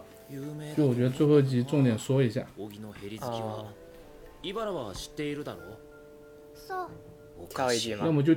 就跳完，跳跳最后二十二集。因为二十二集其实是有一个小说和原作的点啊，可能一直在聊小说和原作，感觉不像是聊天，但我还是想说一下这个点，就是。呃，我其实，在读冰果的小说原作的时候，在看到这一本之前，我对他的评价没有很高。我的评价，我我当时我只是觉得说，他是一个把推理做得非常的工整，然后又做得非常简单，就等于是有点像是教你去怎么推理的一个入门的书的感觉。然后他的故事，呃的这种主线就是。青少年的价值观的冲突这个点其实是立得蛮好的，但除了这两点以外，可能是因为翻译的原因，我觉得他的很多描写、很多用词、很多情境的描写写的都很一般。但是到这一本，就是最后应该是第四本吧，就这一集的标题的时候，我觉得我读到这一本之后，我对他完全改观了。我我觉得可能是翻译的问题，因为这一集的千反田真的和动画的千反田不一样。就他那个感觉就是，呃，就是那种，就这一集不是有一个情景是，就这一集因为是泽木去那个，就是邀请过去帮他举伞嘛，然后泽木不就是到了千反田家，那其实从剧本上来说，其实到这里可能就是因为这个，我觉得这个行为就意味着我要进入千反田的生活嘛。嗯，他他真正的真正的进入到千百田的生活，然后在千百田所处的环境里面，他有一段情境是千百田叫他去他换衣服的那个屋子，然后隔着一个屏风跟他聊天，问他现在发生了什么情况，那你特别有垂帘听政的感觉，就是就是千百田那种。就是你，你到这个你我读小说读到那段时候，我才真正感觉到千反田这个角色，呃，他自己的那种厚度吧。嗯，就是可能因为看，因为我其实看动画过程中，可能反正他们画出来的可爱为主的这种风格，其实你不会，再加上他缺失的对。千反田就是龙富家龙女这部分的背景的描写，所以你没有这种感觉。但你读到，但我读小说读到那段时候，我感觉到啊，千反田那种对自我的深刻的认知啊，就是他知就对他他其实知道自己要负责什么东西，他不是一个就是在泽木面只是单纯在泽木面前那种，呃，好像看到什么东西就很好奇很冲动，就是抑制不住自己冲动的那种。呃，非常单纯的一个小小女孩，她其实，在这一个方向，她在她自己所处的那块土地下面，她是有非常非常确认知道自己的责任在哪里的。这种感觉，其实我是在读小说的时候，我感觉特别清楚，因为小说的那个文字读起来的感觉那一段，我的感觉是千反田的语境是非常的冰冷的，就是非常的淡然的，非常的淡定，就给我完完全不一样的感觉。就你，因为你看。动画不管任何几部，千反田都是那种比较开朗、比较活泼的那种感觉，他情绪变化是比较大的。但是小说里面的感觉就是完全不一样的，这个感觉我觉得还是蛮难得的。如果就是我，反正我是蛮推荐说大家可以去把这一段看一看，就感觉一下千百田的那种不一样的表现方式吧。就我读完那个，相比起来，动画这集又是什么感觉？动画这一集。我的感我的感受还就是在最后樱花树下表白之前的段落，我的感觉他的千反田还是前面二十一集的千反田，就我没有觉得千反田这个角色在前面他有他像原作小说那样那么的明白自己的责任是什么东西，可能是因为他的声优的表现的原因吧，或者说因为那一段其实并没有给到千反田的镜头。然后加上他的声音相对来说，因为配音配的比较可爱，所以没有让我有这种感觉。其实就是红白刚刚说的嘛，就是全片的演出基调其实是把青坂田往那个比较可爱，然后可以说有点像那种轻飘飘的角色那种感觉。但是在最后一集的时候，突然给他加了一个非常有自觉的一个戏份。在，因为在如果我反正我以剧我以剧本的角度来看这集，就是设计这么多事件的核心目的，就是在告诉泽木，千坂田所处的 环境是其实是有他自己的复杂的地方的。哎，就是其实这些这些所有的角色，如果具象成你在剧本上创作的时候你的创作的思路的话，其实这些角色我都可以理解为。我要让我的创作目的就是让泽木在这个情境下了解千反田所生活的环境，然后因为他的这集的结局是千反田跟泽木表白，然后泽木理解了千反田的想法，所以这一段这种的处理是必要的，就是在一个就是让泽木看到哦，原来他在的这个环境，你觉得很简单的事情，其实是非常的复杂的，需要这么多的人参与，那然后千反田这个角色。他能通过自己的两句话，能把这么多人的事情给解决了。就是这种这种感觉，我觉得小说表现的比原作更好。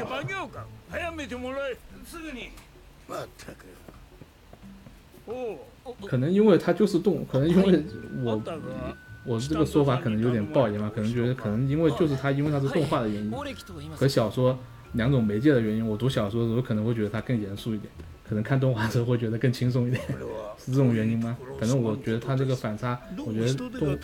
如果只是以这集的目标来看的话，我觉得小说反小说是写的更好的，是表现前两天的那种感觉，就是富家农家妇女的那种责任担当的感觉是更好。其实你从现在演到的这个剧情也能看出来了嘛，就是刚刚还非常有威严的这个老头子，然后在知道折木是那个千百田家喊过来的人了之后。马上就变得态度非常恭敬的样子。对，因为其实泽木很少慌张的部分还是比较少。你看他进入到完全不熟悉的千反千反田的环境的时候，他的那种慌张的感觉还是挺有意思的。但不是，我先说一句，就是钻石刚才这个什么神离体，这个很明显，这里表现的是这个。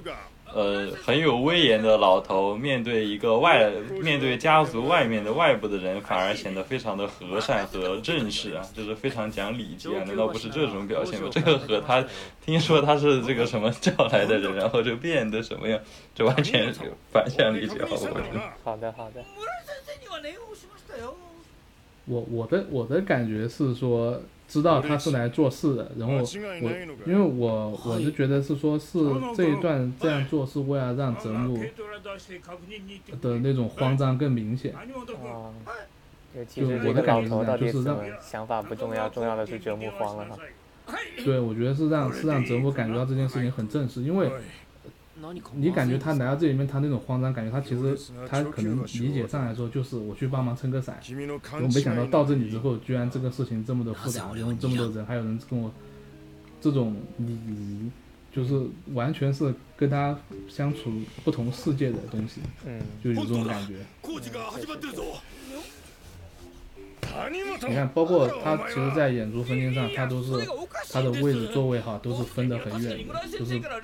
你可以说是角色的性格，然后把他安排到你，也可以说在演出上他是故意去做这种划分，就是这个泽木这个角色和其实他身处的这个环境，其实这个环境就是代表了千百天，他和这个环境之间是有距离，这个距离是在这里表现的，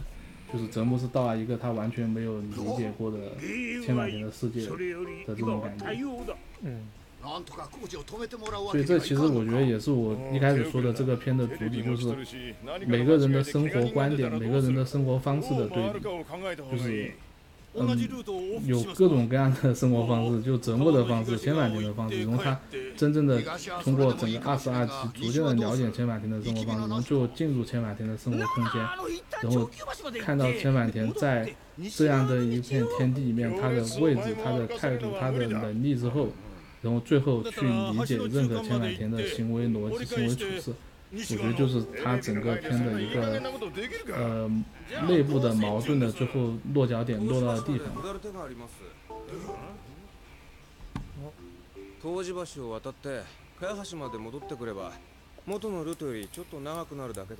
因为因为我刚才也说那个话题，我我为什么会聊到两千年左右的时间？因为我觉得。因为我觉得只有把时间放在，我觉得把时间放在那个角度去看千坂田的抉择，会觉得这个角色反差会更明显，会更有魅力。就是因为可能在那会的大家的年轻人的那种态度之下，这种角色反而会凸显得更加的有魅力一点，就是有担当一点。我我我感觉是刻意有这个有这个年代在里面。才能更加把这种明显的千百田这种担当的感觉给塑造出来的。啊，刚才说的垂帘听政就是这一段，就那种完全就是那种，真的就垂帘听政的那种感觉。然后泽木就坐在那里很胆小的那种感觉。但这一段其实我动画我看我看着的感觉，我还是觉得会相对来说轻松一点，没有原作那种非常正式和冰冷的感觉。湯治橋を通るルートが提案されたんだがそれを聞いたみんなは聞いてるか聞いています就我觉得选选这一集当当这个动画的最后一集，真的选的蛮好的。因为我之前看到有些人说这一集的转折是做的比较大的，怎么突然前面二十一集就是很。 没有聊到这么深入的地步，怎么突然二十二集就表白了？嗯，但我觉得，因为这个动画只能以二十二集为结局，就是如果你要从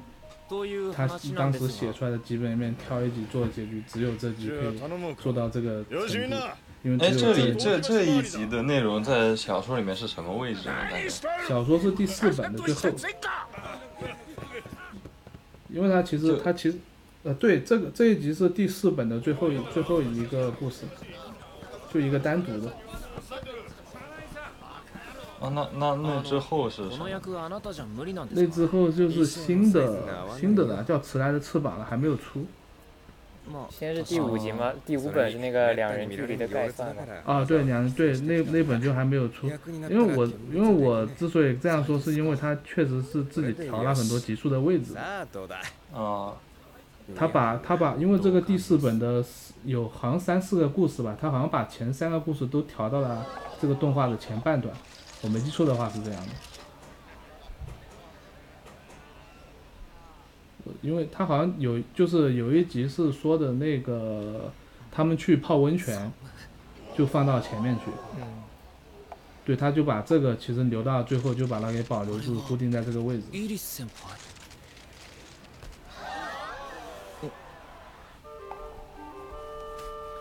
这里就是刚才安娜说的那个，后面就是那种非常非常幻想的 情景开始了，就折磨的那种妄想，对妄想开始了。就我觉得他，我觉得整个片的灵魂真的就是五本这个点睛之笔，就是他对于原作的理解真的理解的非，因为原作真的没有刻意强调这些幻想的东西，嗯。至少我读下来，我是没有感觉到他有去强调，就泽木确实是有很多内心的活动，但他没有强调说泽木有这种妄想癖的。就这种东西，就是五本自己读完之后，我觉得他发现的最大的一个需要改的点，是他通过这种办法直接把这个问题给化解了。对呀，你包括这里的这些演出的手法嘛，包括用这种频闪的方法。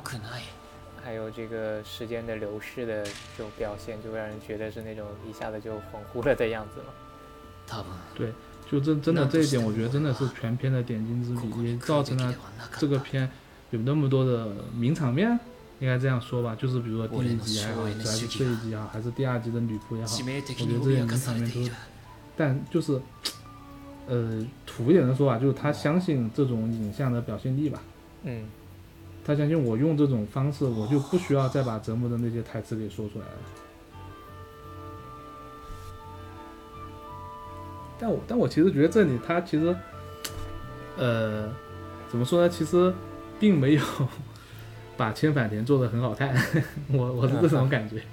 就你其实，呃，是表现了幻想说千反田好看，但其实他的视角，他在他的角度其实看不到千反田什么东西。对，你看他的角度其实是比较靠后的，就他其实还是蛮遵守的，就是这个东西是以泽木的视角去看待，就是哪怕再怎么，哪怕再怎么样好，也是从泽木的角度，从泽木的视角去看待千万天，那这个幻想其实它是有局限性的，我我是这种感觉。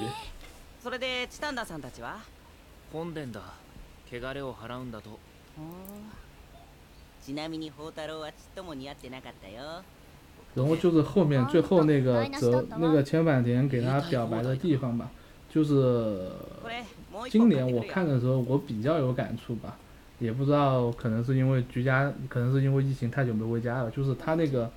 他的那个表达就是千反田跟泽木说，就是我家是这个样子的，然后也没有什么发展前途，也没有怎么怎么样。但是我认可它是我的家乡，我不管怎么样，我也会回到这片土地。我觉得这个东西，就是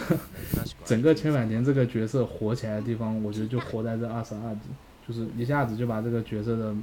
魅力的点就给拔高了好多层次，就不是就不是那种前面几数那种比较只是一个可爱的角色而已的感觉了。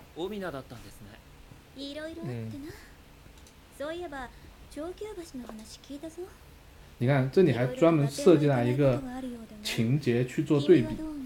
就是他是完全防备学姐，就是 学姐跟他说的东西，他是他是防备学姐的，但是和千百田在一起的时候，他是完全没有防备千百田的，就刻意在里面做了一个这样的对比的设计。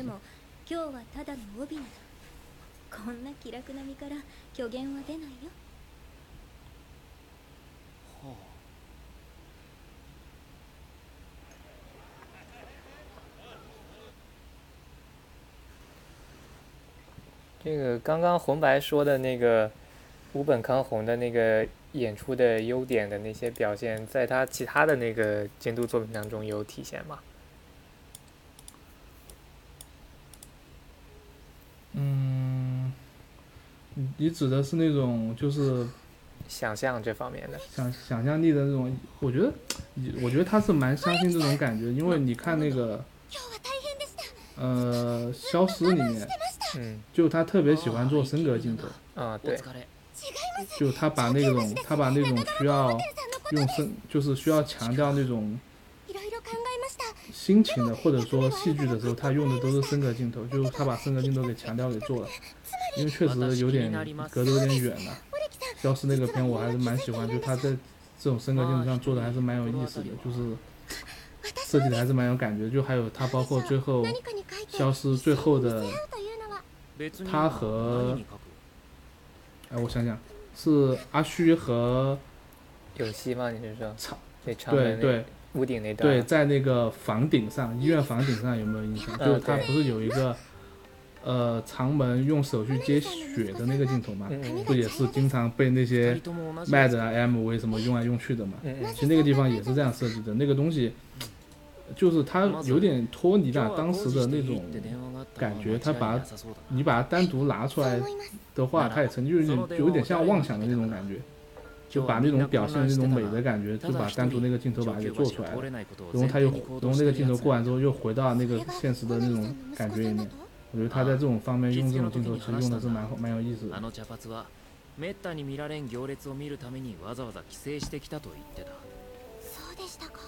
哎，我现在一想回想那个消失的名场景，第一个想到的是长门的锁骨啊。锁骨哦，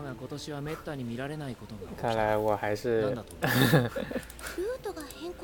不是，他其实这两个片有一个巧合的点是，我觉得他两句台词都写的挺棒的，就是做那种反差的那种台词写的挺棒。一句是，呃，还是消失那个长门在那个屋顶，就是阿虚抬头看着那个雪，不是说一句 Yuki 吗？然后长门不就抬头看他吗？然后发现他抬头看着雪。就是因为那个情景下刚好是长门已经放弃了他的那个想法的时候，然后阿虚突然说了一句 “Yuki”，然后他就那个情绪突然又抬起来了。其实，在这一集的最后也是的，就是那个泽木他跟千反田说啊，天气已经变冷了，就他的妄想结束，他跟千反田说啊，我其实刚才想的不想说，我只想说天气变冷。然后千反田回答句已经是春天了。我觉得其实 其实那种。递进的感觉做得很棒，就是我这句话暗含的意思，到下一句你角色反给我那句话，其实已经，呃，已经过了两个层次的意思了。就我跟你说，已经到春天了，其实他描他说的是我们的关系已经往下走到下一步了，就那种比较含蓄的表达，就和那个和那个消失里面最后那个感觉是比较像的。当然这个东西可能也不是他做的，可能是。因为消失的原作我也没看过，但是这个里面冰果确实是原作就这样写的，就可能他只是把这个点给抓的比较准。嗯。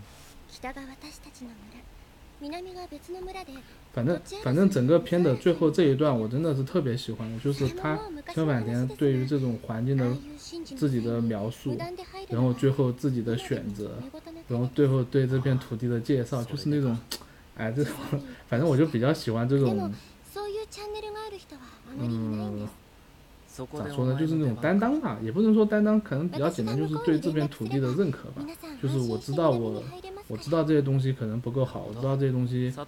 呃，如果因为他其实你作为他这个角色，他是有很多选择面的，但是他的选择还是说我要担起我的这个责任。我觉得这也和这个片的主题是相关的，就是，嗯，能在这个年纪上有这种想法的人，我觉得在这个角色里面才能去担得起这个角色的剧情冲突，就是我刚才说的那个观点的碰撞，人生观的碰撞这个点。如果他不是一个这样的角色，那这个整个片的这种矛盾点反而就不成立了。嗯。オレキさん、2年からの分離選択どうしました？ああ、文系にした。私は理系にしました。そうか。私はここに戻ることを 嫌だとも悲しいとも思っていません。チタンダの娘として 我感觉我这边快差不多说完了，我想说的基本上都差不多说完了。直播也差不多了。嗯，其实我还期待能讲多讲一点和就是呃这怎么说呢具体画面有关，就是关于影像的评论。但是既然今天啊，原来今天讲的 这么怎么说就是呃怎么说呢，就是文文学性的话，嗯，那那也好吧，那也可以啊，就 就是怎么说呢，就是。可可能是这样吧，就可能是因为我确实是看完之后，我去看了一遍原作小说，所以很多的想法我都是对比来看的。就我我其实我的想法更多是说，我在想我我看的时候我在想，五本看这本书的时候，呃，他是怎么去考虑去怎么把它用什么方针给它做成动画的吧。从这个角度聊，可能确实聊的偏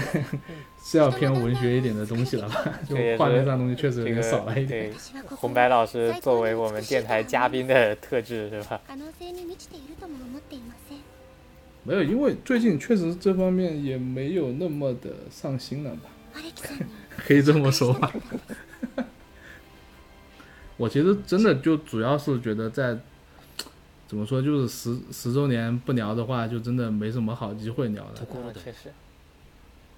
但就是那应该就是就是，既然都是十周年，对吧？就我想象的，就是虽然现现在后来想象，我看啊，原来大纲对吧？就是我想象的状况的话，其实是难道不是一个愉快的啊？冰果十周年，大家来谈一谈冰果动画的魅力吧，这样的这么一个会啊。结果是啊，结果是怎么呢？结果是。就是就是啊，一个进行一个比较的谈，当然当然也可以吧，也也只是说可能和我的想象不一样吧，但但也 OK 吧，我觉得这样还是听到了一些红白老师的看法，还是不错。我觉得我觉得就可能点是在于说，因为我觉得这个冰果这个片是，就我看完之后我是觉得是有是忧伤的一个片。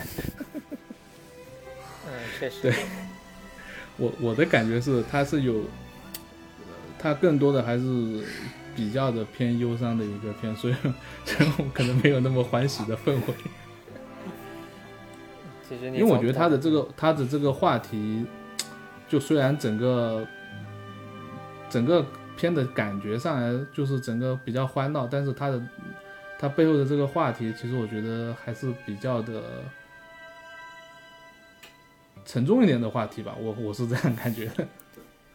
对的，其实你从他的那个第一个故事选了一个那个学运的背景，也能看得出来了吧？就是整部作品的这个风格取向。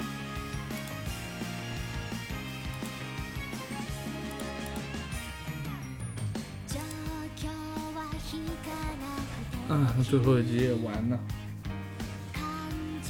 还有，那么毕竟是十周年，有没有就是？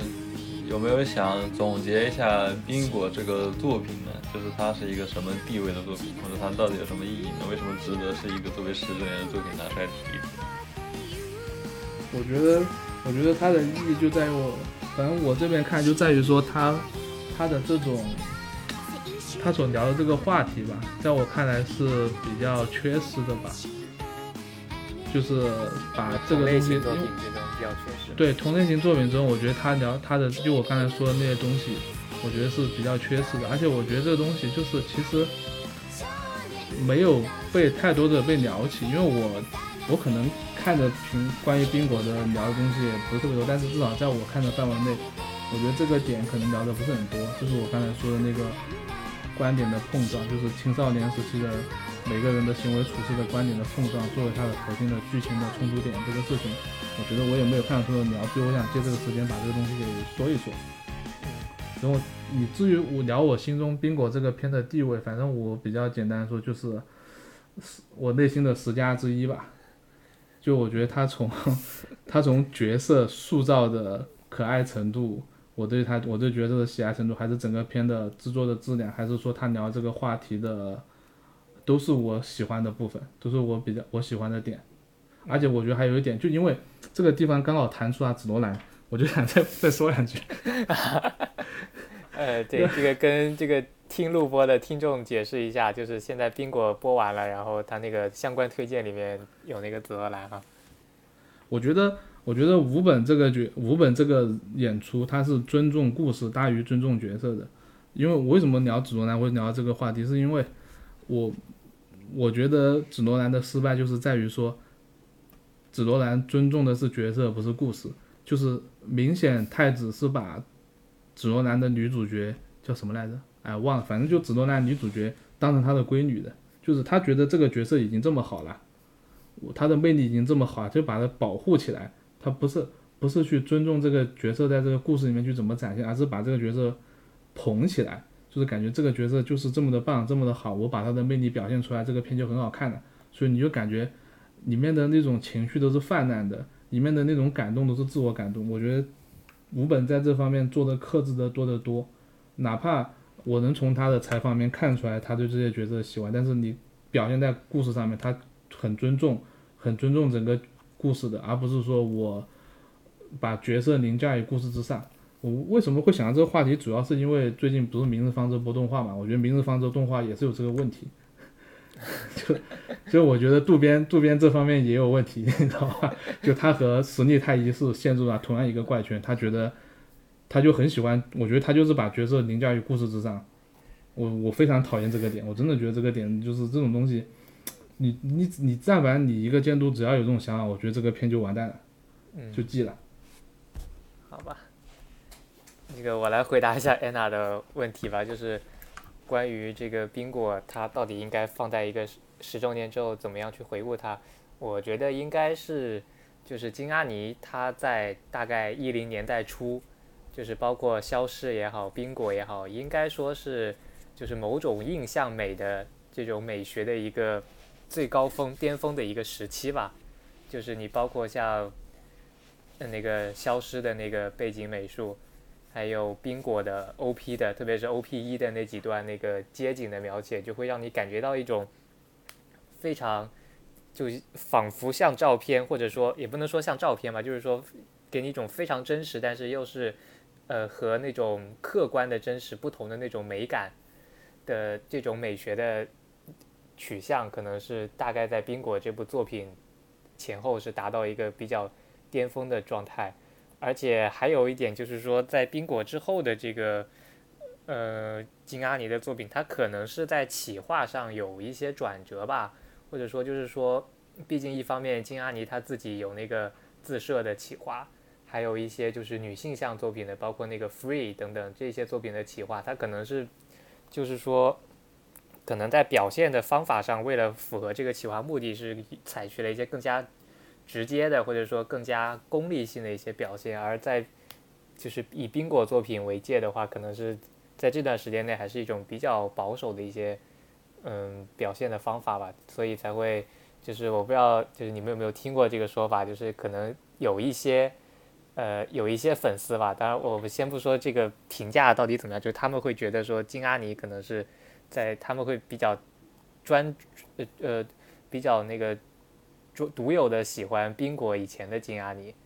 可能就是也是有这方面的原因吧。啊，我听过这个说法，这个说法是在应该是在一四一五年那会比较流行吧，就说什么冰果之后就就没有京都了，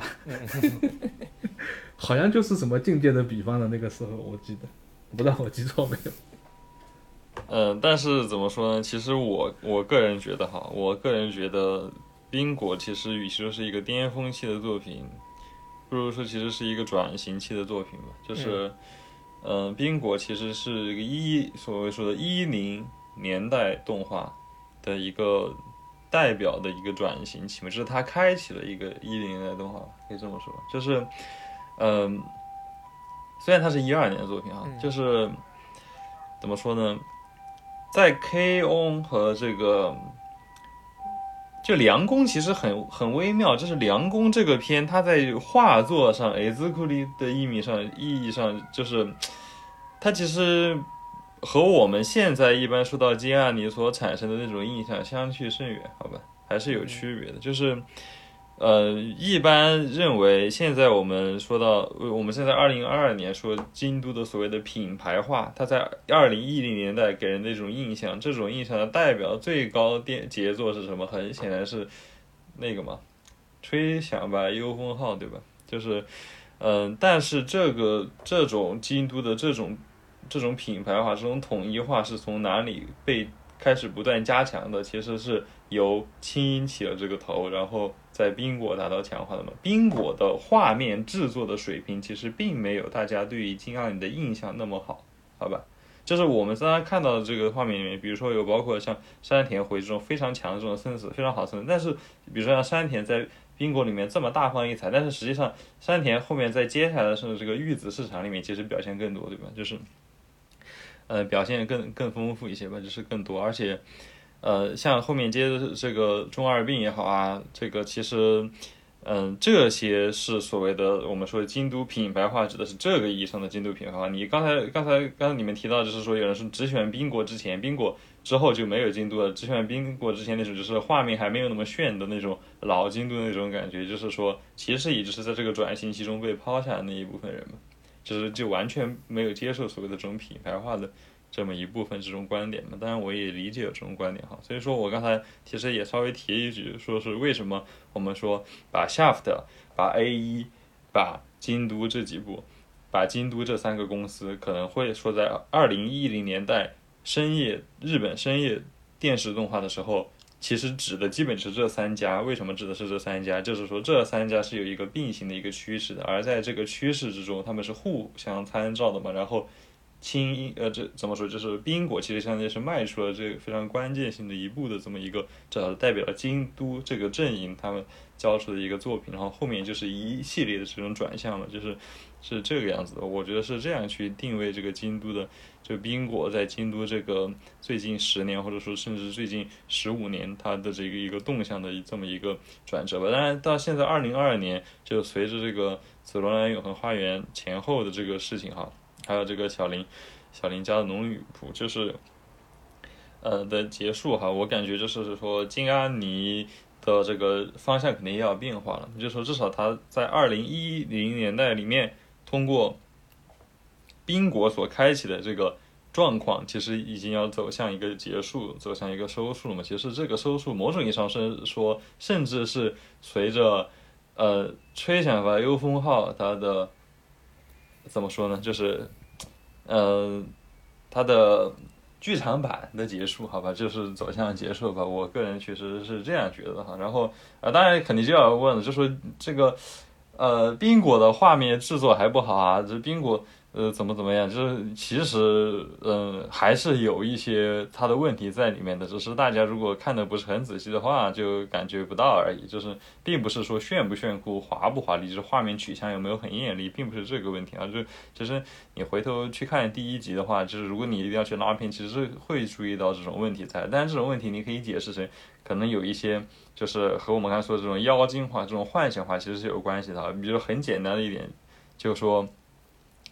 呃，折木开门去见到千反田，然后走向千反田，他不断的切了几个这种 P U V，然后还是不断的这个一步一步推镜头。呃，顺便一提，这个一步一步把镜头往前推，从一个远处，然后推到这个东西的特写上面，甚至推到眼睛特写上，在冰果其实里面用的非常的好，山田回忆也有很多这种东西啊，就是这个并不是说它的问题，嗯，这个是一个它这个演这个系列所演出的特征哈，但是。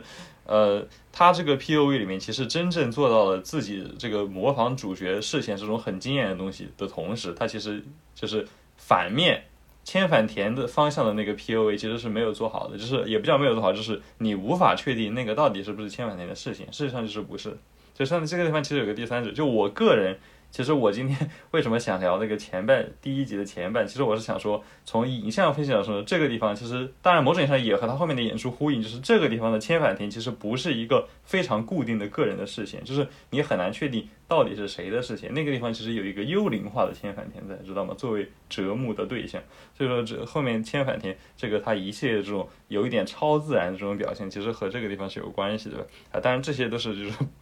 如果今天一开始啊，我们先从那个影像开始聊的话，可能打算展开说一下吧。但是，嗯，既然时间都这样的话，那就就就告一段落吧。然后，然后关于这个，嗯，二零一零年的这个动画的定位和评论，可能以后还有机会的话再展开吧。好吧，只是我，呃，一个是我个人的想法，一个是也给大家稍微介绍一下一个比较，呃，普遍的这么一个评论界的认识吧。好吧。嗯。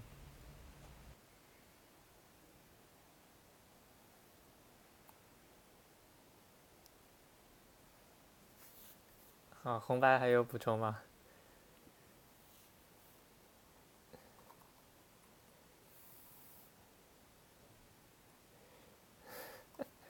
嗯，好的。那我们今天这一期这个呃直播的评论就到这里结束了，感谢各位的嗯聆听。